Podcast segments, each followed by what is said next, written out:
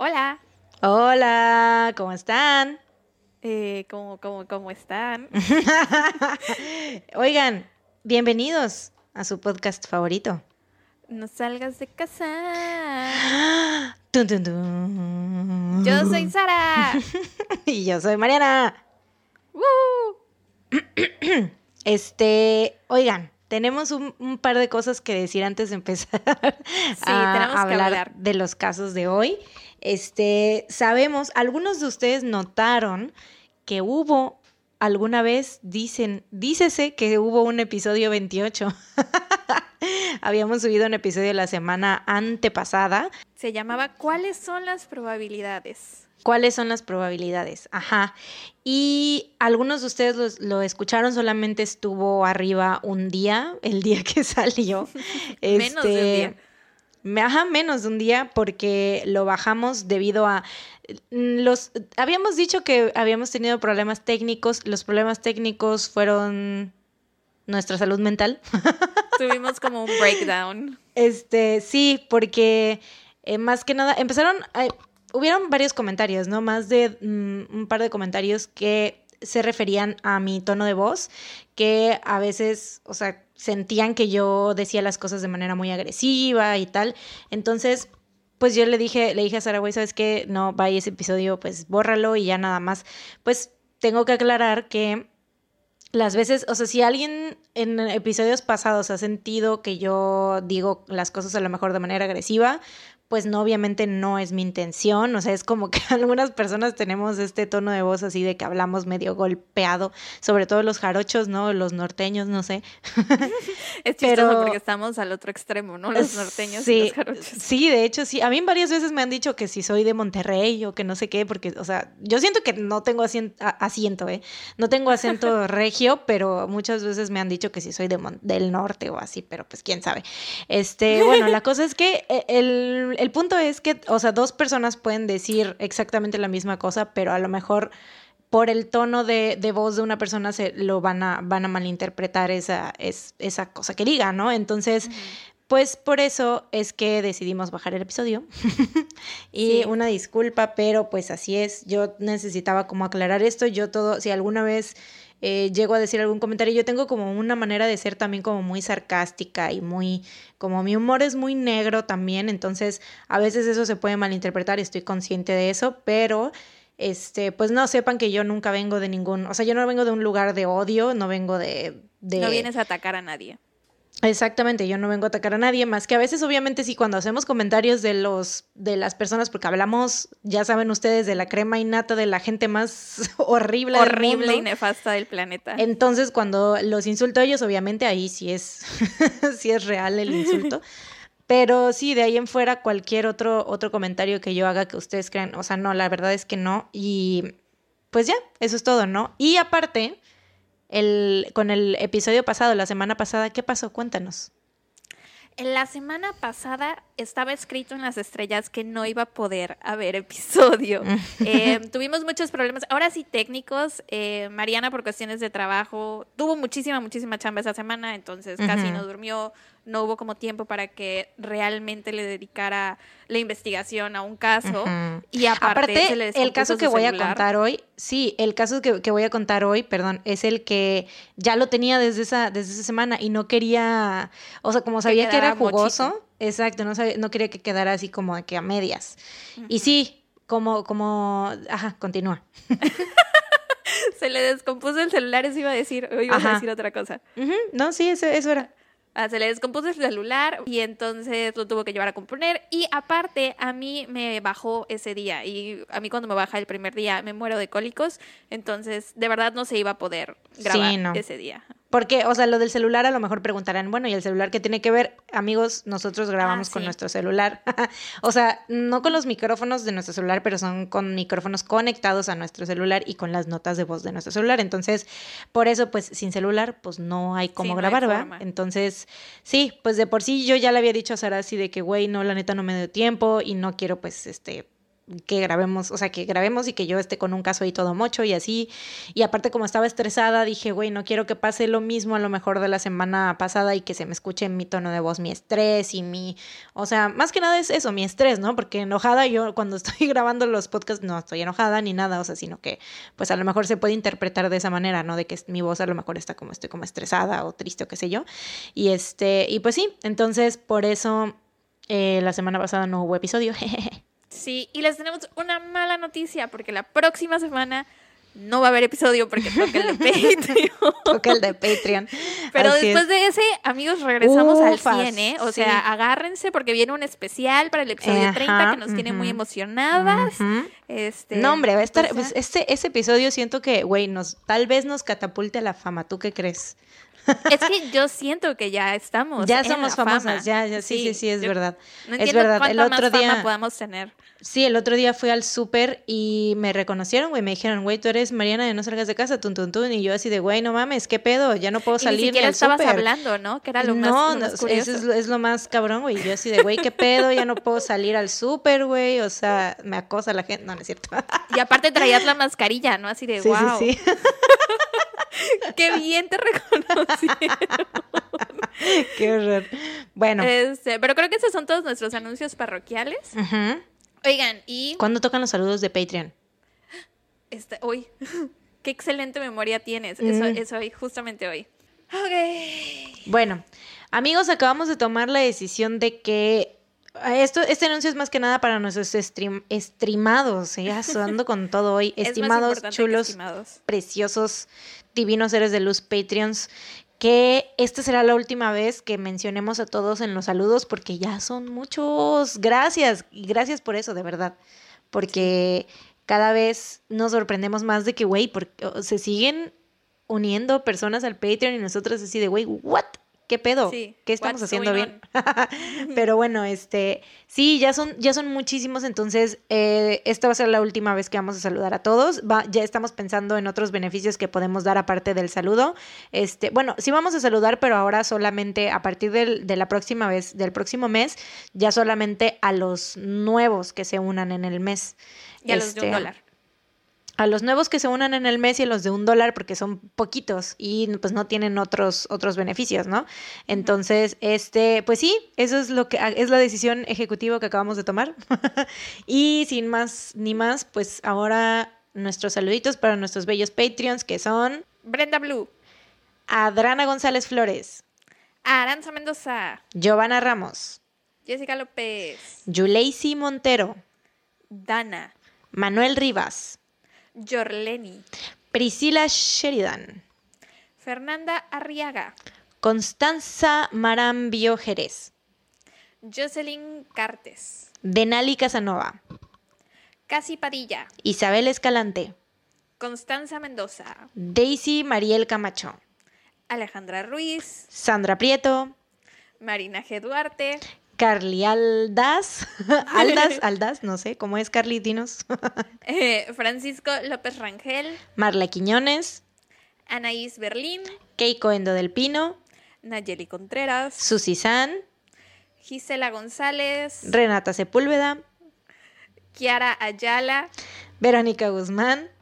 María Fernanda González Camacho. Ana Balaclava. Lupita Suárez Ortega. Corina. José Luis Martínez, Vanessa, Atzvela, Danitza Rodríguez, Luis de Alderete, no, Luis de Aldrete. Eso dijiste, güey. Dije Alderete. Ah, Rosalinda Ruiz, Paola Pretel. Bueno. De pronto no sé hablar. Marco Bisaluque. Mónica Medel y Nayeli Monroy. Jurians PM. Jime Mendoza. Priscila Mendoza. Adrián Ruiz. Andy Torres. Y espérame, deja de cambiar la otra página. Cristina Villarreal. ¡Woo! Muchísimas gracias a nuestros preciosos, bellos, divinos Patreons.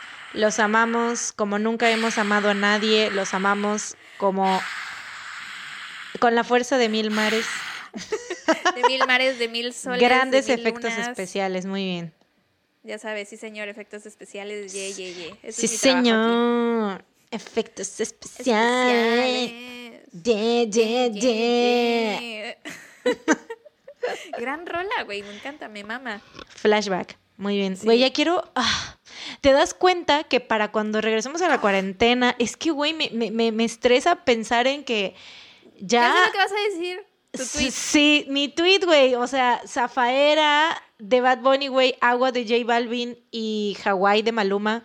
Gran, gran neoperreo, por cierto. Este, ya van a ser uh, casi reggaetón del viejo, güey, para cuando se Ya acabe la puta Sobre pandemia todo aquí. Zafaera, güey. Zafaera ya, güey, Zafaera ya, ya, ya es reggaetón del ¿Ya viejo, fue? ya. ¿Ya pasó? Ya está hace catalogada como cuatro como años. Sí, sí, güey. O sea, Fíjate yo que Agua la de verdad J Balvin no, no me, no me o sea, no, no me atrapó.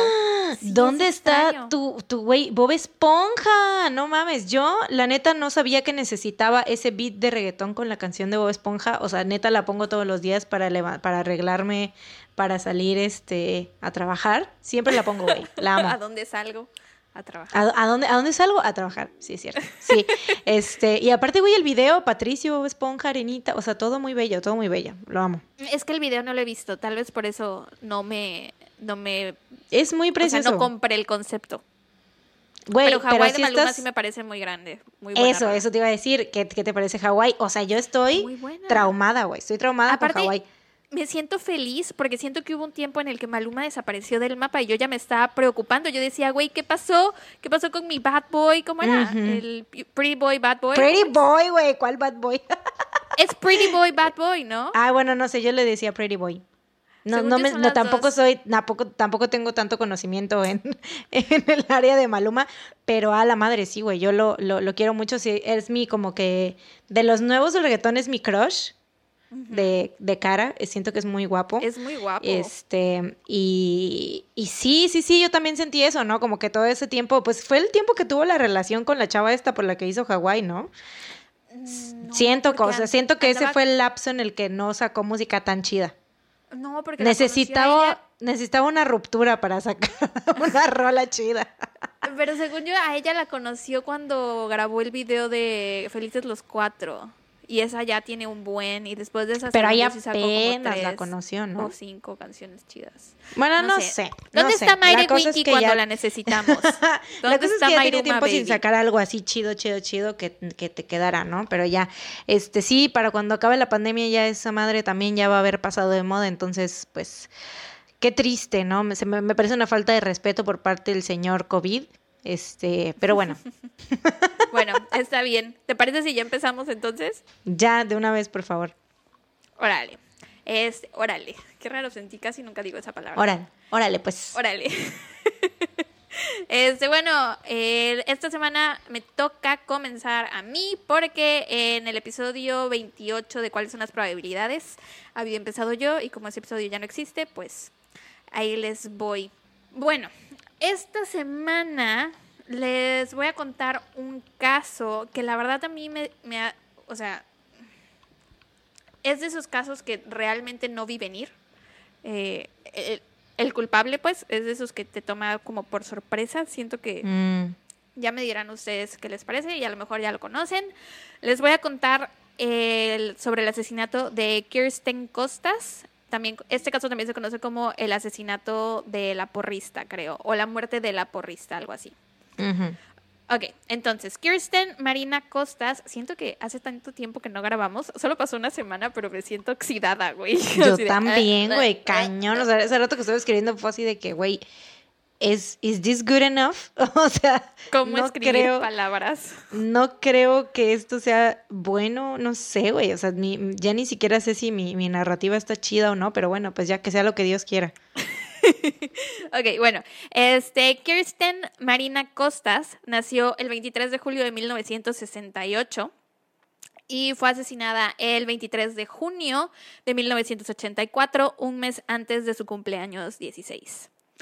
Sus padres, Arthur y Berit Costas, tenían mucho dinero. Tenía un hermano llamado Peter y los cuatro vivían en los suburbios de Orinda, California. Esta era una ciudad que fue nombrada como la segunda más amigable de Estados Unidos por la revista Forbes y pues casi todas las personas que vivían ahí en esa zona eran personas ricas. Asistía al colegio Miramonte y formaba parte del equipo varsity de natación. Yo no sabía qué significaba equipo varsity, o sea, había escuchado la palabra varsity, pero más como en las chaquetas varsity, ya sabes, que son como las de los equipos. Yo por la Este, película Varsity Blues. ¿Cuál es esa? Una viejita Mm, no me suena. que es como de eso, desde pues de eso de universidades o esos de equipos, ajá. Ajá. Bueno, resulta que los equipos varsity en la secundaria y bachillerato son los que asisten a las competencias nacionales e intercolegiales. O sea, el equipo de natación es como chido, ¿no? Pero tienen como su grupo más pro, que esos son los varsity. Y ella era de los varsity, porque nada, nada va muy chido.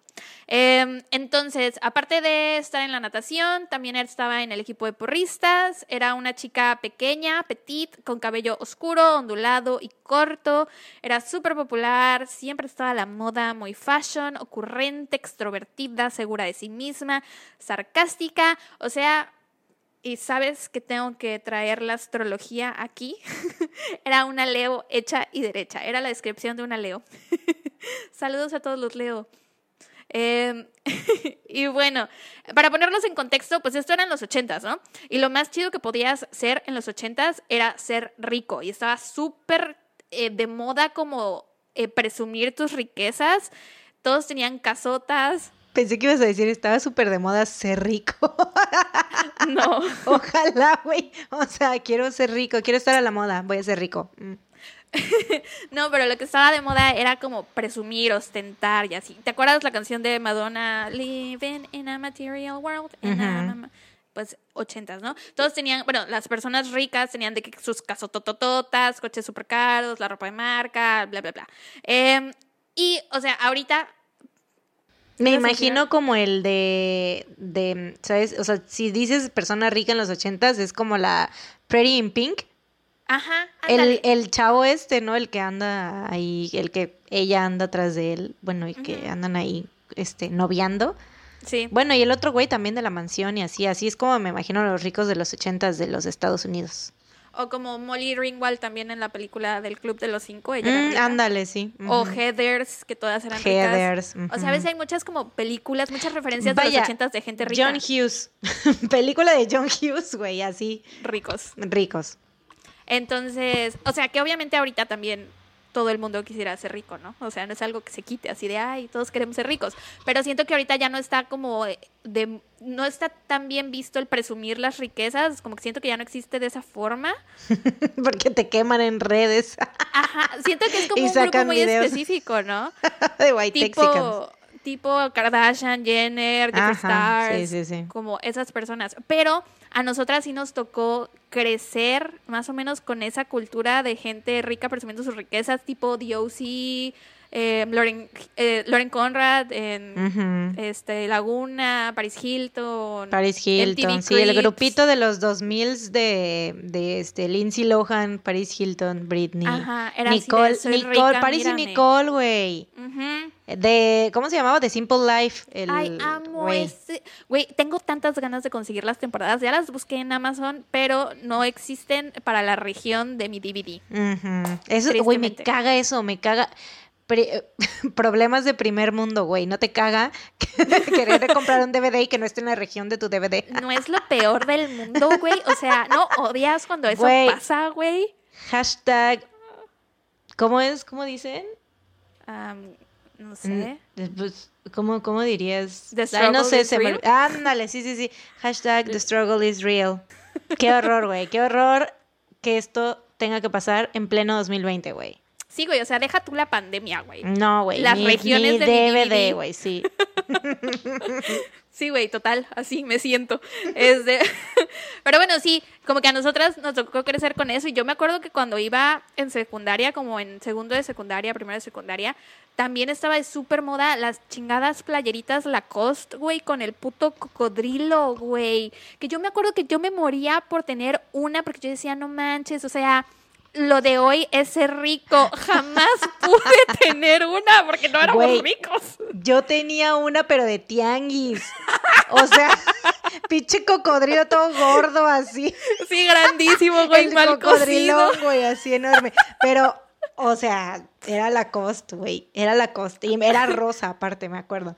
Que yo no me la ponía, o sea, me la ponía nada más así de vez en cuando, pero no con, con mis amigos que supieran así de marcas, no me la ponía porque sabía que me iba, se iban a burlar de mí, güey. Así, no mames, pinche chafa, güey. O las pulseras estas de Livestrong, las amarillas, güey. Que estaban carísimas. O sea, las originales estaban carísimas. Sí, yo nunca tuve una, güey. pedazo de plástico ahí, güey. o sea, feo. Horrible. O sea, yo no sé por qué hacen eso, güey. O sea, más bien es culpa de nosotros, que, o sea, de las personas que siguen las modas, ¿no? Porque, pues, güey, son cosas innecesariamente caras. Lo que compras es la marca, no el producto, güey, en sí, porque... Y, es que en e, cuando nosotras estábamos de esa edad, de 13, 14, güey, era estaba de moda ser ricos y era así como de wow, o sea, hay que ser ricos. Paris Hilton en su playera de Stop Being Poor. Dejen de ser pobres, güey. O sea, literal así era el inicio de los 2000, era como ostentar las riquezas. Em, y eso fue desde los 80s, 90s, 2000, ya hasta apenas es que ya es como que mal visto y decir, güey, o sea, bájate de tu privilegio, no mames. Exacto. Como que ahorita ya está más de moda el comprar de segunda mano, sobre todo ropa de segunda mano, güey. O sea, tal vez comprar cosas de marca, pero que te salgan mucho más baratas. Qué bueno que ya eso ya no existe, güey. Pero bueno, eso era solo como para ponerlos en contexto, ¿no? Porque ella era rica. Entonces, aparte, era porrista. Aparte, estaba en el equipo de natación. Obviamente, pues era popular. Lo tenía todo. She had it all. Em, a diferencia de sus compañeros, aparte de todo, nunca pasó por una etapa eh, de, entre comillas, fealdad, por así decirlo, que ves que es cuando todos como entre 12, 14 años no nos vemos tan agraciados. Que siento que ahorita los adolescentes de esta generación, güey, ya se están saltando esa etapa. Güey, ¿verdad? Ya todos parecen como mini adultos. Sí, güey. Ya eh, tenían, de 8 pasan a tener 17 años. No hay un in-between. Sí, no, o sea, y nosotros jodidos porque, o sea, con todas las cosas que nos ponían, pero es que aparte, ¿sabes qué pasa? Es como un pedo de parenting, o sea, de, de los papás, cómo eran, ¿no? Porque con nosotros, ahorita ya es más como de dejar al niño que se exprese, que haga lo que él quiere a nosotros, o sea, era como de no, no vas a salir así, te pones lo que yo te digo, ¿sabes? O sea, sí, a veces, ¿no? Yo como era muy rebelde, sí, a los 13, 14 ya empezaba yo a salir así con este mis ridiculeces bien emo, güey, ya sabes, mis este calcetas así a rayas y mis Converse rayados y todo, pero o sea, sí era como que, güey, no, qué pedo, cálmate, ¿no? pero aún así siento que que la moda que nos tocó a nosotras era mucho menos sexualizada que nos mm, está tocando a esta generación. O sea, nosotras éramos emos, güey, éramos de bueno, ni siquiera era emo yo, pero sabes, estaba de moda la ropa negra, el, el los con la falda, los tenis pintados, el fleco. O sea, es que más bien sabes que es tan solo ver a los artistas de esa época, cómo se vestían, güey. Hay un hilo muy bueno de todos los outfits de Ashley Tisdale. Ashley Tisdale, sí, ella estaba pensando, güey, mi ícono de la moda, mi modelo a seguir. Es horribles, güey, esos outfits. Y así nos vestíamos nosotras, güey. O sea, ves a Ashley Tisdale, Hilary Duff, cómo se vestían de que pantalones con una falda encima, güey, pantalones de mezclilla con una falda encima y unos, y unos, este, como unos botines con taconcito delgado. O sea, ay, no, güey, no, no, no. Y la bufanda delgadita, güey. Choices. Y boinas. Choices, choices, choices. Pero, y ahora, los iconos de la moda, que pues, güey, o sea, las Kardashian, las Jenners, las Billie Eilish, es. Entonces... Bueno, pero Billie Eilish siempre está muy cubierta de todo. Bueno, sí, pero Billie Eilish se ve como muchísimo más grande de lo que de la edad que tiene, a eso me refiero. Bueno, sí. o sea, entonces siempre ya ahora es así, ¿no? Como que comportarse y verse como muchísimo más grande de tu edad. Güey, hablando de edad, siento que nos estamos yendo por una tangente muy larga, pero es que tengo que hacer este comentario, güey. Jacob Elordi es más joven que nosotras. ¿Cuántos años tiene? Es más joven que ¿Cuántos años tiene? Creo que tiene 24. Ay, no mames, no es tanto. Pero es más joven. Si quieres decir, güey, tiene 20. No mames, ¿qué? No, no, no. Creo que Joy King sí tiene como 20. Pero, güey, ya estamos llegando a esa edad en la que las celebridades que están como. Güey, de por sí, desde que Harry es un año menor que nosotras, ¿o cuántos años? Ay, pero es solo un año, solo un año, solo un año. Sí, o sea, desde ahí ya es como que dices. Verga, pero pues. Verga. Verga. Verga. pero pues bueno, continúa, güey, con tu Bueno, sí, retomando el tema. De ricos ochenteros. Bienvenidos a No Salgas de Casa Tun Tun Tun. Este, ella no pasó por su etapa de adolescente, bueno, de preadolescente, entre comillas, fea. Eh, y era tan popular, güey, que, o sea, y aparte le iba muy bien en la escuela, era muy inteligente, o bueno, muy estudiosa, le encantaba ir a la escuela, güey, porque obviamente ella era como la reina de la escuela. Y todos en la escuela sabían de su existencia, todos la conocían por nombre, aun cuando ella no tenía idea de quiénes eran los demás. Ella y sus amigas eran, ya sabes, como las reinas de la escuela. Exacto. Em, su círculo cercano incluye a Ashley Mainfield, a Lauren Shea y a Bernadette Proti. Y las cuatro se vestían casi igual, con sus obviamente suéteres Lacoste con una camisa de botones abajo, ya sabes, con el cuello levantadito, porque así se vestían todas las chicas de moda en los ochentas, sus jeans, sus mocasines, todo muy posh.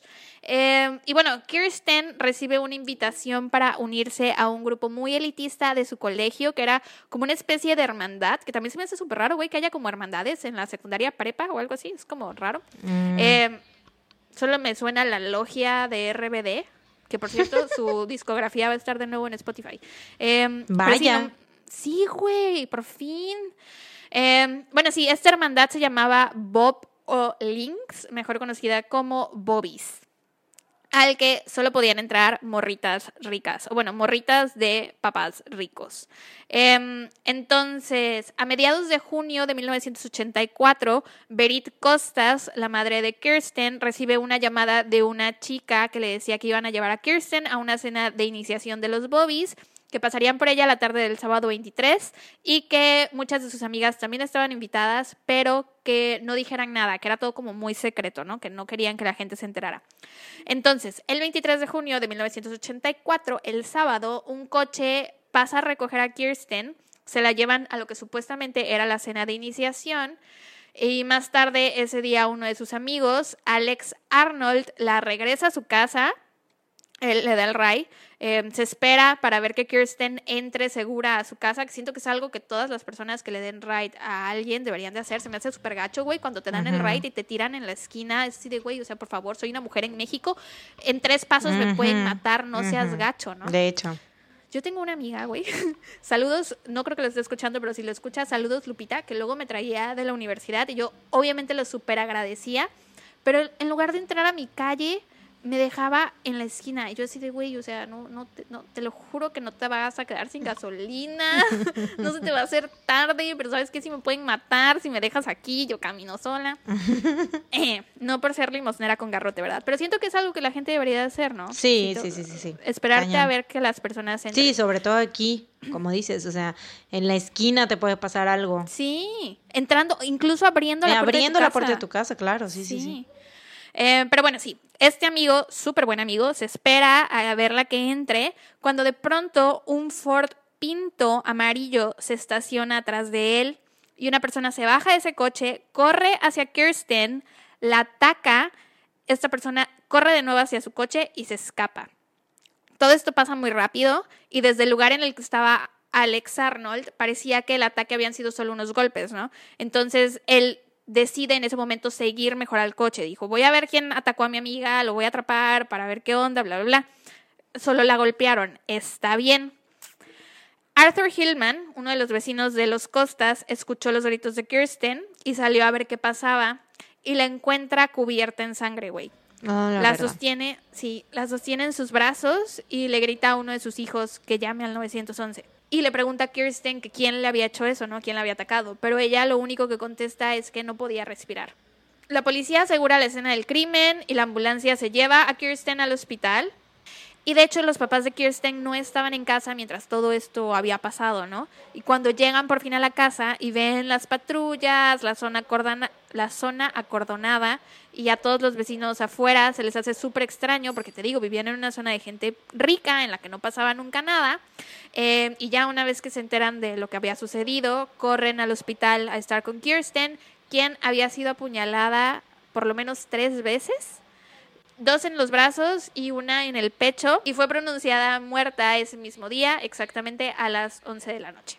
Los oficiales entrevistan a los vecinos para obtener más información y se enfocan especialmente en Arthur Hillman, que fue el vecino que salió a ayudarla.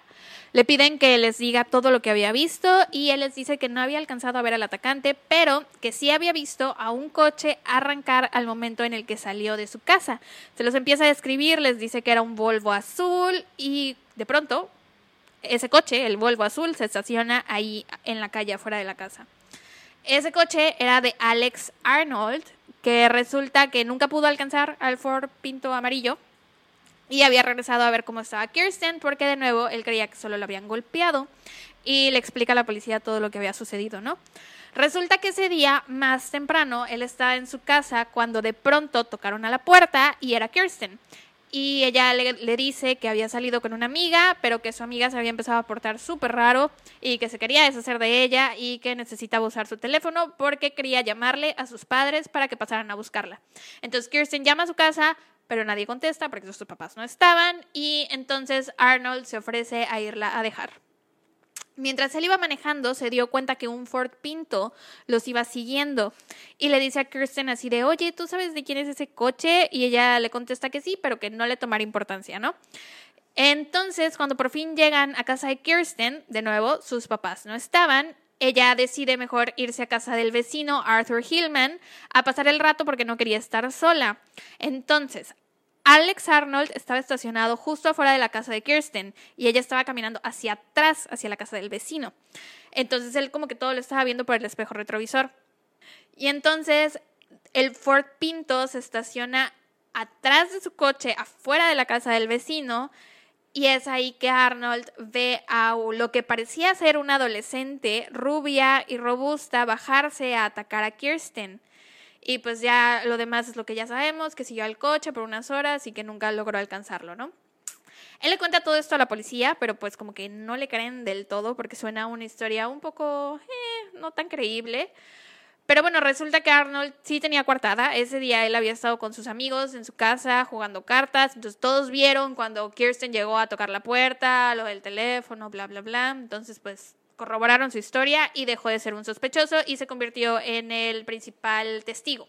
Eh, a las 2 de la mañana la policía interroga a los padres de Kirsten. Eh, la señora Berit les cuenta de la llamada que había recibido de la cena de los Bobbies, ¿no? Y les dice que, que a eso había salido Kirsten ese día. Y pues la policía llama a otros miembros de esta hermandad y resulta que nadie sabía de esta supuesta cena de iniciación. O sea que la llamada había sido falsa. La policía se concentra en averiguar quién había llamado a Kirsten. Tenían la teoría de que la chica que había hecho esa llamada seguramente le había tendido una trampa a Kirsten, pero no había forma de rastrear la llamada. Entonces se van con su segunda mejor pista, que es el Ford Pinto. Y pues dicen, ok, vamos a entrevistar a todas las personas que tengan un Ford Pinto. Pero se dan cuenta de que esa idea no iba a ser tan buena porque había más de 500 coches así en el área. Entonces iban a tardar demasiadísimo entrevistando a todos.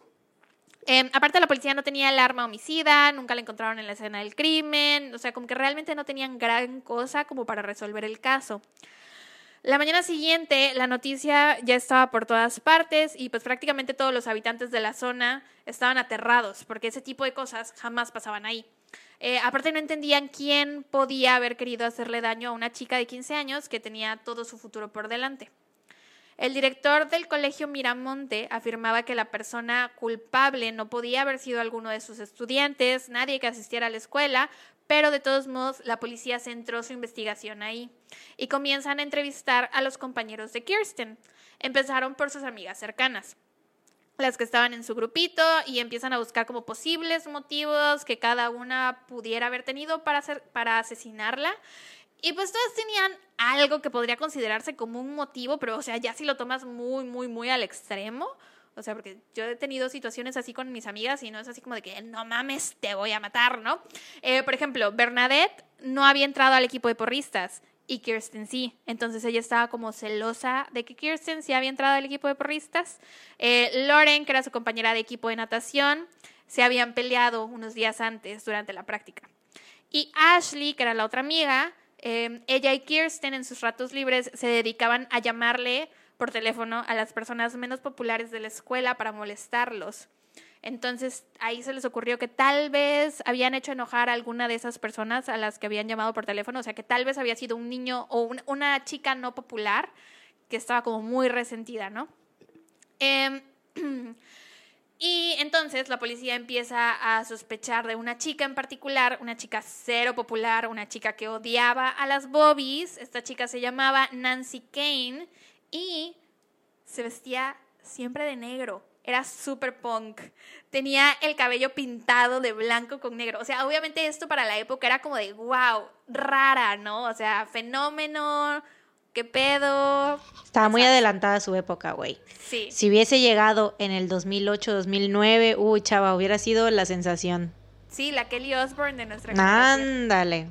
¿Sabes cómo me la imagino? Como la chica de el Club de los Cinco, The Breakfast Club, la que es The Basket Case, y a Kirsten me la imagino como Molly Ringwald. Como Molly Ringwald, ajá. Ajá. Entonces, ajá, te digo, esta chava súper de negro, pelo pintado blanco con negro, fumaba marihuana, bebía mucho, siempre se metía en problemas, güey. Y pues como te dije, ella odiaba a las bobbies y todo lo que ellas simbolizaban. Una, güey, Janice, Janice Ian. Güey, ¿estás en mi cabeza o qué? Salte de aquí. Literal, lo que escribí aquí. El cerebro, el cerebro. Salte de mi cabeza. Literal te voy a decir lo que puse. Y en un giro digno de Mean Girls, esta chica era como Janice Dian, porque resulta que en primer año ella era súper popular, güey. Era amiga de Kirsten. Sí, güey. Janice Dian. Ay, no, no, no. ya sabemos de dónde sacó Tina Fey su inspiración. Sí, sí, sí, sí. bueno, sí, era súper amiga de Kirsten y de Bernadette. Y cuando entran a segundo año, Nancy se da cuenta que sus amigas ya no le caían tan bien porque eran medio malas, o sea, eran medio mean girls, ¿no? Con los demás, entonces se aleja de ellas. Porque te digo, hay personas que la describen como extrovertida, carismática, sarcástica, bla, bla, bla, pero hay unas personas que por el contrario dicen que era mala, que les hablaba súper feo, que era condescendiente. Entonces es como... La reina abeja. Exacto, güey. Regina George. Güey, esto es las plásticas de los ochentas, güey. Es, este es el caso. Y se va a poner más así. Tengo más referencias de las plásticas aquí en este. es, lo que escribí. Ya, eso es. Todo el caso es las plásticas. Ajá, entonces sí, eran medio malas y pues a Nancy no le gustaba eso, entonces se aleja de ellas. Y como Janice se volvió super darks y empezó a odiar a las a los bobbies, a las bobbies, ajá. Le ibas a decir las plásticas ya. Te vi. Específicamente la que más empezó a odiar era Kirsten, o sea, a Regina. Y de hecho había escrito sobre ella en su diario, güey. Y tenía una entrada un poco perturbadora, la verdad, que decía, literal, quiero ver cómo gotea su sangre. Eso ya no está tan de chicas pesadas. No. Eso ya, ya, es, ya es un giro ya demasiado oscuro, güey. Sí, sí, sí. Em, entonces, bueno, la policía la entrevista y ella les dice que esa noche había estado en el cine, ¿no?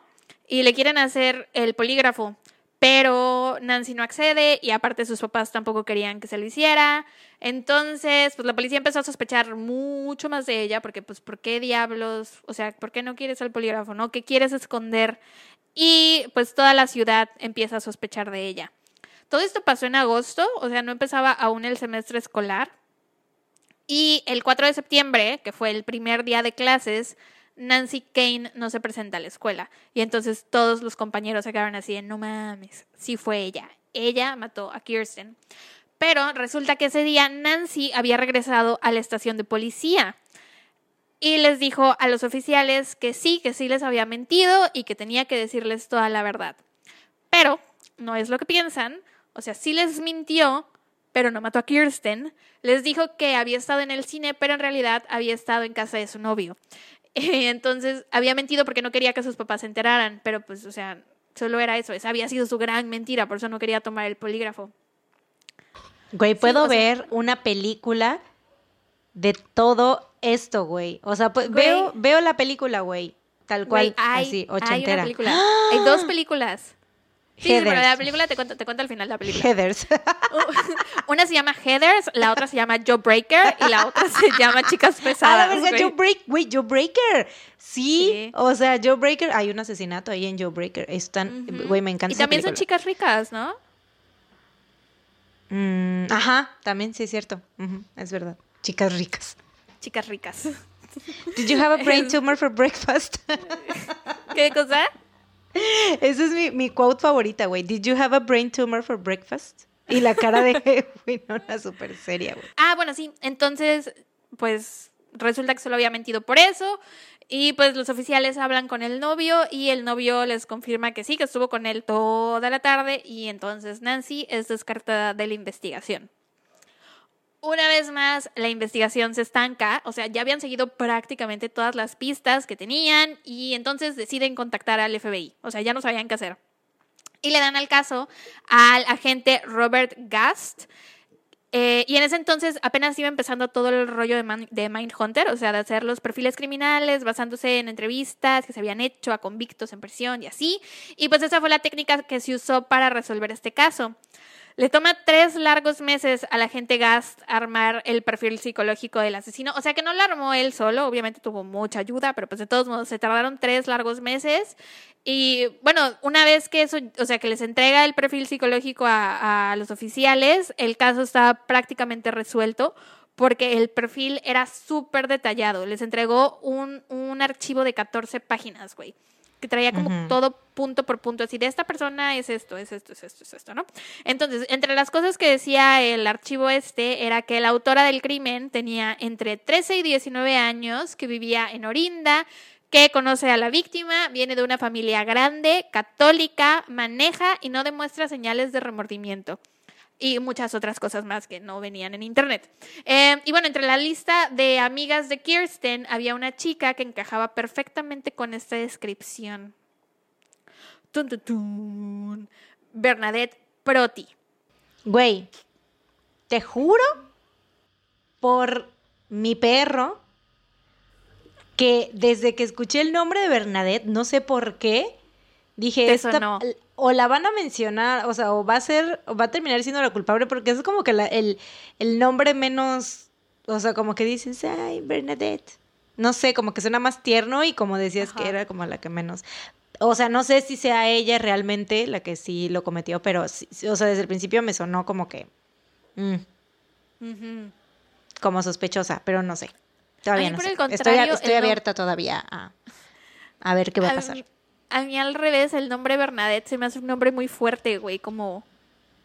Bueno, es que no ves, eh, güey, again, como no ves The Big Bang Theory, güey. Porque hay una Bernadette ahí. Hay una Bernadette, la novia de Howard, y es como chiquita y ya, y habla así como Bernadette. Hola, soy Bernadette. Así. Que sí es cabrona, la- es, es, es cabrona, tiene como que un carácter así, o sea, fuerte, pero es como muy dulce y muy así chiquita y Bernadette. Es que yo la asocio con Bernadette Peters, esta mujer, la que es como Ah, bitch en todas las películas habidas y por haber. No, güey, Bernadette de The Big Bang Theory te voy a enseñar. Creo que sí lo ubicó, es la rubia, ¿no? O sea, la que no es Kaylee Coco. la otra rubia. Sí, justo. Sí, sí, sí, sí lo ubicó. Pero no sabía que se llamaba Bernadette. Sí, Bernadette. Sweet Bernadette. Bueno, entonces, ella era la que encajaba con el perfil psicológico que les dio el FBI. Así que, ¿quién era Bernadette Proti? Bueno, ella, a diferencia de Kirsten, no venía de una familia adinerada. Era la menor de seis hermanos. Sus padres eran súper católicos. El papá era, trabajaba en la oficina de obras públicas, pero ya estaba jubilado. Y su mamá era ama de casa. Y pues simplemente no podían costearse la misma vida que la familia Costas. Y pues esa era la vida que Bernadette quería, ¿no? Ella prácticamente quería todo lo que Kirsten era y todo lo que ella tenía lo quería tener Bernadette. Eh, y pues prácticamente le imitaba en todo. Cuando Kirsten audicionó para el equipo de porristas, Bernadette también audicionó. Cuando Kirsten entró al comité del anuario escolar, Bernadette también entró. Y así como que empieza a acercarse poco a poco a Kirsten, pero ella realmente no la veía como amiga, creo. O sea, al parecer, al parecer, al parecer la usaba más bien para que le hiciera favores, o sea, cosas que a Kirsten le daba hueva hacer o cosas que le daban pena hacer, le decía a Bernadette decir, ay, por favor, hazlo tú, bla, bla, bla. Y pues como aparentemente era amiga de Kirsten, eh, Bernadette también logra entrar a las Bobbies a pesar de no ser de familia rica. Y bueno, hubo una ocasión en específico de un viaje de esquí que organizaron las chicas de la escuela porque eran ricas y todas podían irse a esquiar así casual. Y pues Bernadette también fue, pero ella tuvo que tomar varios empleos de medio tiempo para poder pagarse el viaje, el equipo, la ropa de frío, todo lo terminó comprando de segunda mano. Y estando en el viaje, Kirsten, que llevaba puras cosas nuevas, hizo un comentario sobre las cosas de Bernadette, así como de tipo Draco Malfoy cuando ve a Ron con su Ah. túnica usada, güey, y le dice túnica usada, libros viejos, Típico, no tengo que preguntarte, Weasley. eres un Weasley. Ajá. Así, güey. Yo así me lo imagino, no sé, no estuve ahí. Güey, Es, es el episodio de las es que referencias. me da, me da risa porque me, me, me recuerdo, o sea, recuerdo, me recuerdo, güey. Recuerdo la cara de Draco y es como de, güey, me da mucha risa. O sea, su- era tan sassy, güey. Y chiquito, güey. Y chiquito y, y su y su cabello así plateado, o sea, me da mucha risa, güey. Ajá. Bueno, sí, así, ¿no? Como tipo Draco Malfoy. Eh, y bueno, esto hizo que Bernadette, por alguna razón, se obsesionara más con ella. O sea, en lugar de decir, no mames, qué culera, ya no quiero intentar ser tu amiga, era más como así, no manches, tengo que pertenecer, quiero ser popular, quiero caerle bien. O sea, como que se le metió muchísimo en la cabeza eso. Gretchen.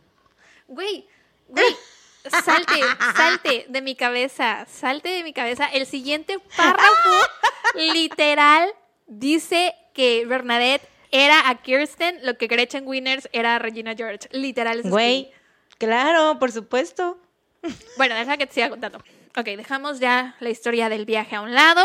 Aún con todo esto, la idea de que Bernadette hubiera, mandado a- hubiera matado a Kirsten parecía imposible para los oficiales, porque Bernadette era al parecer una chica muy tranquila, amable, mansa, que parecía llevarse bien con todos y parecía ser amiga de Kirsten. Y ahí es donde yo puse, a como lo veo yo, Bernadette era a Kirsten lo que quería Chen Winners era a Regina George. Eh, y bueno, aún así los oficiales la interrogan, pero ella tenía coartada, ¿no? Resulta que esa noche estuvo de niñera. Aparte, le hicieron la prueba del polígrafo y parecía estar diciendo la verdad y, o sea, estuvo cooperando durante toda la investigación y pues la descartan como sospechosa, o al menos eso es lo que querían, la querían descartar porque como que sentían buenas vibras, buenas vibras de su parte. Decían, no, esta chavita no fue, güey, ella es buena. Pero no podían negar que el perfil del FBI encajaba a la perfección con ella. Eres ¿Qué? buena niña. es una buena, niña. niña. Buena niña, eres una buena niña. Es, es una buena niña, es una niña buena. Sí. Entonces, ajá, no podían, o sea, eso querían, querían descartarla, pero no podían hacerlo del todo porque el perfil que les había dado el FBI encajaba a la perfección con ella, güey. Entonces, los oficiales se dirigen a casa de los Proti y al llegar se dan cuenta que la familia Proti tenía un, Un Ford Pinto. Ford Pinto amarillo. Amarillo. Exacto. Yes en inglés. Y de pronto, o sea, porque al principio no se tomaron la molestia de verificar la coartada de Bernadette, porque de nuevo les daba vibras de buena niña, eh, pero ya cuando ven el Ford Pinto dicen, ah, ah, no, o sea, vamos a checar, y se dan cuenta que su coartada era mentira, güey, o sea, la familia con la que estuvo de niñera supuestamente no habían hablado con ella en meses. Entonces llaman una vez más a Bernadette para entrevistarla. Esta era la quinta vez que la entrevistaban, güey. O sea, en total, porque imagino que al principio, pues como fueron entrevistando a todos y bla, bla, bla, y como ella era aparentemente amiga cercana, la entrevistarían más veces. X. Quinta vez que la entrevistan, la interrogan por horas, güey, y ella mantenía su inocencia. Le enseñan el perfil del FBI, le dijeron literal, creemos que tú mataste a Kirsten, o sea, se lo dijeron textual, con todas las palabras. Y ella simplemente dijo, pues suena a mí, pero no fui yo.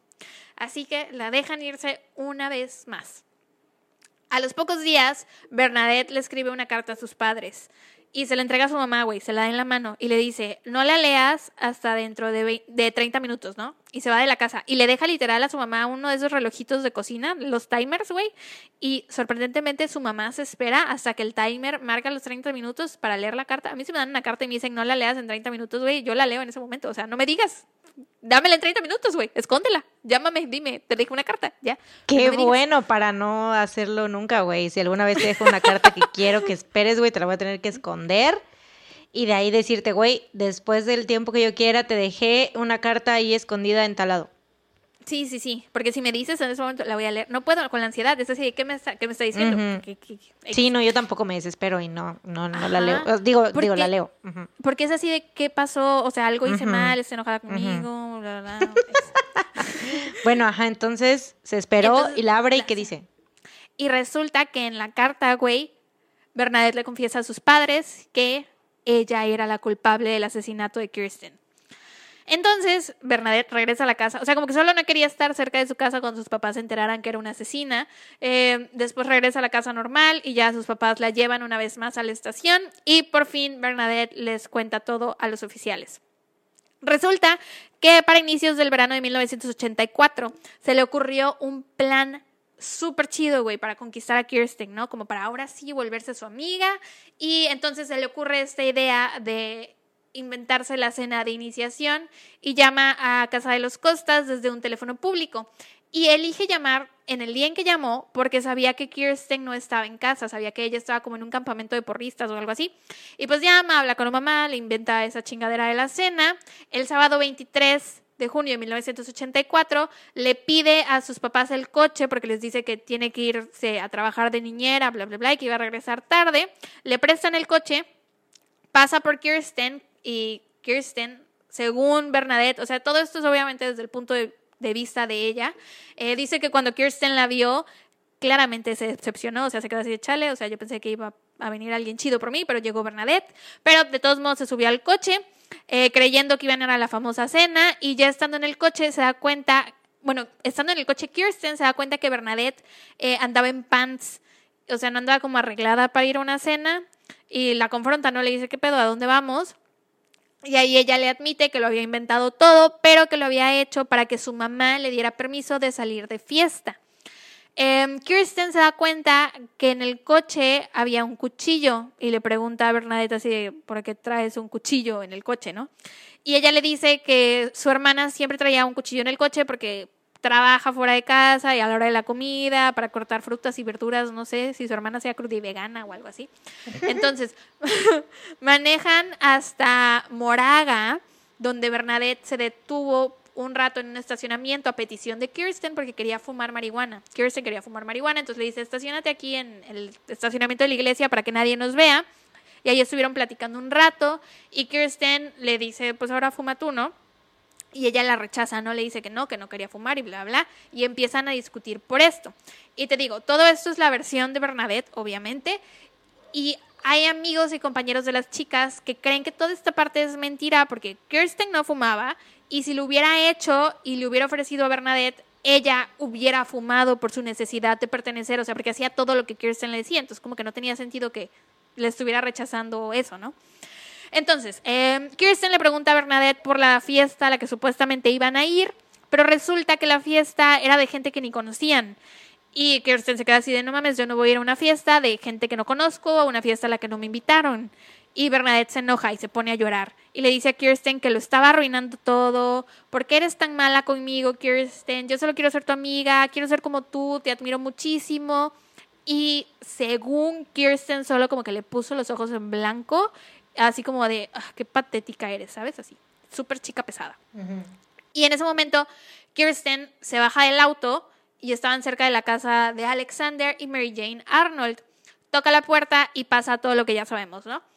Mientras tanto, Bernadette ve a Kirsten entrar a casa de los Arnold, ve que se suben después al coche y los sigue. Y mientras manejaba, se iba frustrando más y más porque suponía que Kirsten le iba a contar a todos los chicos populares de la escuela lo que había pasado esa tarde. Y ella iba a quedar como una loser, güey, como una teta, ¿no? Entonces ella no podía permitir que eso pasara porque le iban a rechazar. Así que cuando llegan a casa de Kirsten y la ve caminar hacia casa del vecino, toma el cuchillo, se baja de su coche, confronta a Kirsten, se hacen de palabras y Kirsten le dice, ya déjame en paz. Y entonces Bernadette la ataca, güey, y la, la apuñala dos veces en el estómago con una cuchilla de 45 centímetros, güey. Bueno, no sé si estos sean 45 A la centímetros, verga. pero No mames, ¿cómo 45 crees que eso van a ser 45 centímetros? Sí has usado una regla de, en tu vida, ¿no? De 20 centímetros. Ah, sí, es cierto. Son de 30. O sea, ¿cómo esto va a ser? De o- 45. No saben, o sea, Sara estaba diciendo 45 centímetros y estaba poniendo la mano así como El, el largo de mi dedo. el largo de un de, o sea, de un, como de una pulgada, güey, como de cuántas, como de cuatro por tres pulgadas, güey, qué pedo. O sea, Sí, sí, sí. No menos, de dos pulgadas, güey. No sé. como del tamaño de mi codo a la mano, ¿no? Así, Sí, güey. Justo. Con esa chingadera la puñala, güey. Dos veces en el estómago. La verga. Entonces, Kirsten cae al piso. Y después de que se cayó, Bernadette la sigue apuñalando, güey. La apuñala dos veces más en la espalda. Y ya después corre a su coche y huye. Eh, y ya sabemos, ¿no? Que Arnold la persigue, nunca la alcanza, bla, bla, bla. Bernadette llega a su casa a las 10 de la noche, más o menos, y pues ella no sabía que había matado a Kirsten, güey. Ella pensaba que Kirsten le iba a decir a, la policía, pues que Bernadette la había atacado y que iban a llegar a arrestarla. Entonces se quedó en su casa esperando que llegaran a arrestarla, güey, pero nada de eso pasó. Y después del ataque, Bernadette siguió como si nada, güey, regresó al colegio, fue al funeral de Kirsten, en donde estuvo llorando un buen rato, estuvo de luto con las otras chicas de los Bobbies y siguió con su vida, güey, como si nada. Fueron seis meses desde que mató a Kirsten hasta que confesó, güey. Y hasta eso, porque confesó, porque realmente no tenían pruebas contra ella, o sea, la habían dejado ir la última vez que la entrevistaron porque no tenían pruebas suficientes, solamente el perfil, pero ese perfil pues era, o sea, no tenía como pruebas realmente así duras, ¿no? Sí, de- Que dijeras, güey, esto es por esto y esto y esto, o sea, no, era solamente como algo psicológico, ¿no? Así como de, Sí. es, asumimos que es así, pero pues puede, hay un margen de error, ¿no? Entonces, güey, qué pedo. empezando. Claro, y este, pues sí, no mames, o sea, si no hubiera confesado, mm, yo siento que no hubieran, porque no tenían el arma homicida, no tenían otro, otra, este, referencia. No tenían otra referencia más que el, y supongo que no, o sea, no habían huellas de ella en Kristen, ¿no? O sea, Pues yo creo que no, no, no leí nada que mencionara huellas, pero yo creo que sobre todo por el arma, porque sí, su coartada no checaba y tenían el coche, pero sin el arma no hay caso. Eh, y pues ya, el 11 de diciembre de 1984, güey, Bernadette Proti, de 15 años, es arrestada por el asesinato de Kirsten Costas. El juicio comienza tres meses después y fue sentenciada a nueve años en prisión No por homicidio en segundo grado. Sí, güey. Pero es que también la edad, o sea, 15 años, güey. Lo que siempre decimos. Pero también Kirsten tenía 15 años. Sí, Tenía, o sea, las dos tenían toda su vida por delante. O sea, es una cosa muy trágica, ¿no? Que, le- que pasara esto. Em, la dejan libre, güey, en 1992, siete años después de su sentencia por buen comportamiento. O sea, ni siquiera cumplió los nueve años, güey. Y se cambia de nombre y se muda de California. Y pues, aunque se supone que en teoría tiene una nueva identidad que nadie sabe, hay gente del internet que se ha dedicado a destapar su paradero, o bueno, más bien han intentado como averiguar cuál es su nuevo nombre, en dónde vive ahora y bla, bla, bla. Y pues se cree que ahora responde al nombre Janet Tomanka y según es enfermera y escribe cosas de medicina y es muy reconocida por su excelente trabajo de escritura y también según está casada, pero pues nada de esto está confirmado, solo son teorías. Lo que sí es cierto es que en todos estos años, o sea, desde el asesinato hasta ahora, no ha vuelto a tener problemas con la ley porque se sabría su nueva identidad entonces. Y pues ya ese es el caso del asesinato de Kirsten Costas. Mis fuentes son varias. Una es un episodio de mm, ID 2020, de, o sea, es como una sección de, esas, de ese programa que se llama Los 80, Década Mortal, Crueldad en Orinda, Kirsten Costas, y lo vi en el canal Misterio y Crimen TV en YouTube. También está la película, hay dos películas, las dos son de Lifetime. Una salió hace muchos años, que se llama Death of a Cheerleader, que sale Tori Spelling. Y hay una, sí, Tori Spelling. Y hay una nueva versión que salió en este año, en el 2020 creo. Y según estaba en YouTube, güey, pero la puse y era otra película, güey. Había monjas en la película, esto, o sea, no nada que ver. Entonces, bueno, si encuentran la película, véanla. Pero por lo que leí, encontré un comentario de una sobrina de, de Kirsten, que obviamente jamás conoció a Kirsten, pero pues conoce, la conoce por lo que le cuentan sus abuelos, sus hermanos, sus mamás y así. Y al parecer la película este, como que la pinta a ella en una luz muy mala, o sea, como que te quieren hacer sentir mal por Bernadette y no tanto por Kirsten, que tal vez sí era como una chica pesada, pero pues tampoco es como para que la mataran, ¿no? Em, también saqué información de Wikipedia y de dos artículos. Uno se llama What Happened to Bernadette Proti. Fue escrito por Shulrajit Das Biswas, publicado el 10 de febrero del 2020. Y el otro y el otro se llama Kristen Costas, The Real Life Death of a Cheerleader, escrito por Lori Johnston. Y ya esas fueron todas mis fuentes. Güey, gran caso. O sea, me transporté a la época. Ya sé, está como muy visual, ¿no? Está así, cañón. O sea, yo veo una película. Yo, pero yo estoy esperando una película, no. siento que las películas que hay, pues han de estar chafonas porque nadie las conoce. O sea, igual y no tan, bueno, igual y no fueron tan así pues populares, ¿no? Siento que hace falta como alguna película así ya chida, protagonizada por gente conocida y que hagan así como que el, el drama. Bueno, Tori Spelling sí es conocida, pero fue de esas películas que mm. salió a la tele y no al cine. Pero, güey, lo que me llamó mucho la atención de este caso es que, no sé, siento que nadie, o bueno, yo nunca tengo en la mente así de, güey, una de mis amigas me podría matar. Siento que siempre traemos o somos conscientes de que un novio, un exnovio o un hombre en nuestra vida nos podría hacer daño, pero siento que nunca te lo esperas de una amiga, ¿no? Claro. como de, chale. Sí, yo al principio pensaba que era el güey del coche que la había ido a dejar y que estaba mintiendo. Ajá, Alex pensaba, pensaba que estaba mintiendo, pero ya después cuando, o sea, como que corroboraron la historia, así dije yo, mm, no, entonces fue una de las amigas, seguro. Y desde un principio te digo, Bernadette me sonó, nada más que no lo dije, porque luego, luego sí latino. Sí, y luego es como de, y le tenemos que cortar. Y lo tenemos que cortar y luego haces tu cara así de, güey, sí era. sí, basta, no lo Por eso no dije nada. Pero bueno, ok. Bueno, yo te voy a hablar, te voy a contar el día de hoy sobre los asesinatos de Carescent Care. Ok. No sé si los hayas escuchado una vez más. Mira, yo creo que ya desde que, la primera vez que contamos un caso de asesinos canadienses, sí fue como que un como algo muy impresionante para nosotras, ¿no? Ajá, como de, güey, ¿cómo es posible que los canadienses? Pero creo, no sé si no sé por qué nos han llamado muchos casos que han terminado siendo canadienses y hemos contado varios casos de canadienses. O sea, en, los 28 episodios que llevamos, 29 ya con este, llevamos muchos, eh, según yo, muchos asesinos canadienses, ¿no? Y es como que para mí ha sido una revelación. porque antes de lo que me llevo de aquí es que la verdad la verdad están jodidos sí güey porque era como que yo conocía a dos asesinos por ahí canadienses, dos que se les botó la, o sea, que les explotó la tacha, ¿no? Y, pero no conocía tantos, güey, ya después de, de todos los que hemos contado, digo, güey, o sea, qué pedo, ¿no? Sí compiten. Sí, yo literal solo sabía de Carla Jumolka y Bernardo, Paul Bernardo, no sé qué vergas. Yo de un par por ahí, incluyendo el de, el de Netflix, el de Don't Fuck With Cats, ese güey que no he visto. Este, Luca, Luca, no me acuerdo qué. Bueno, X.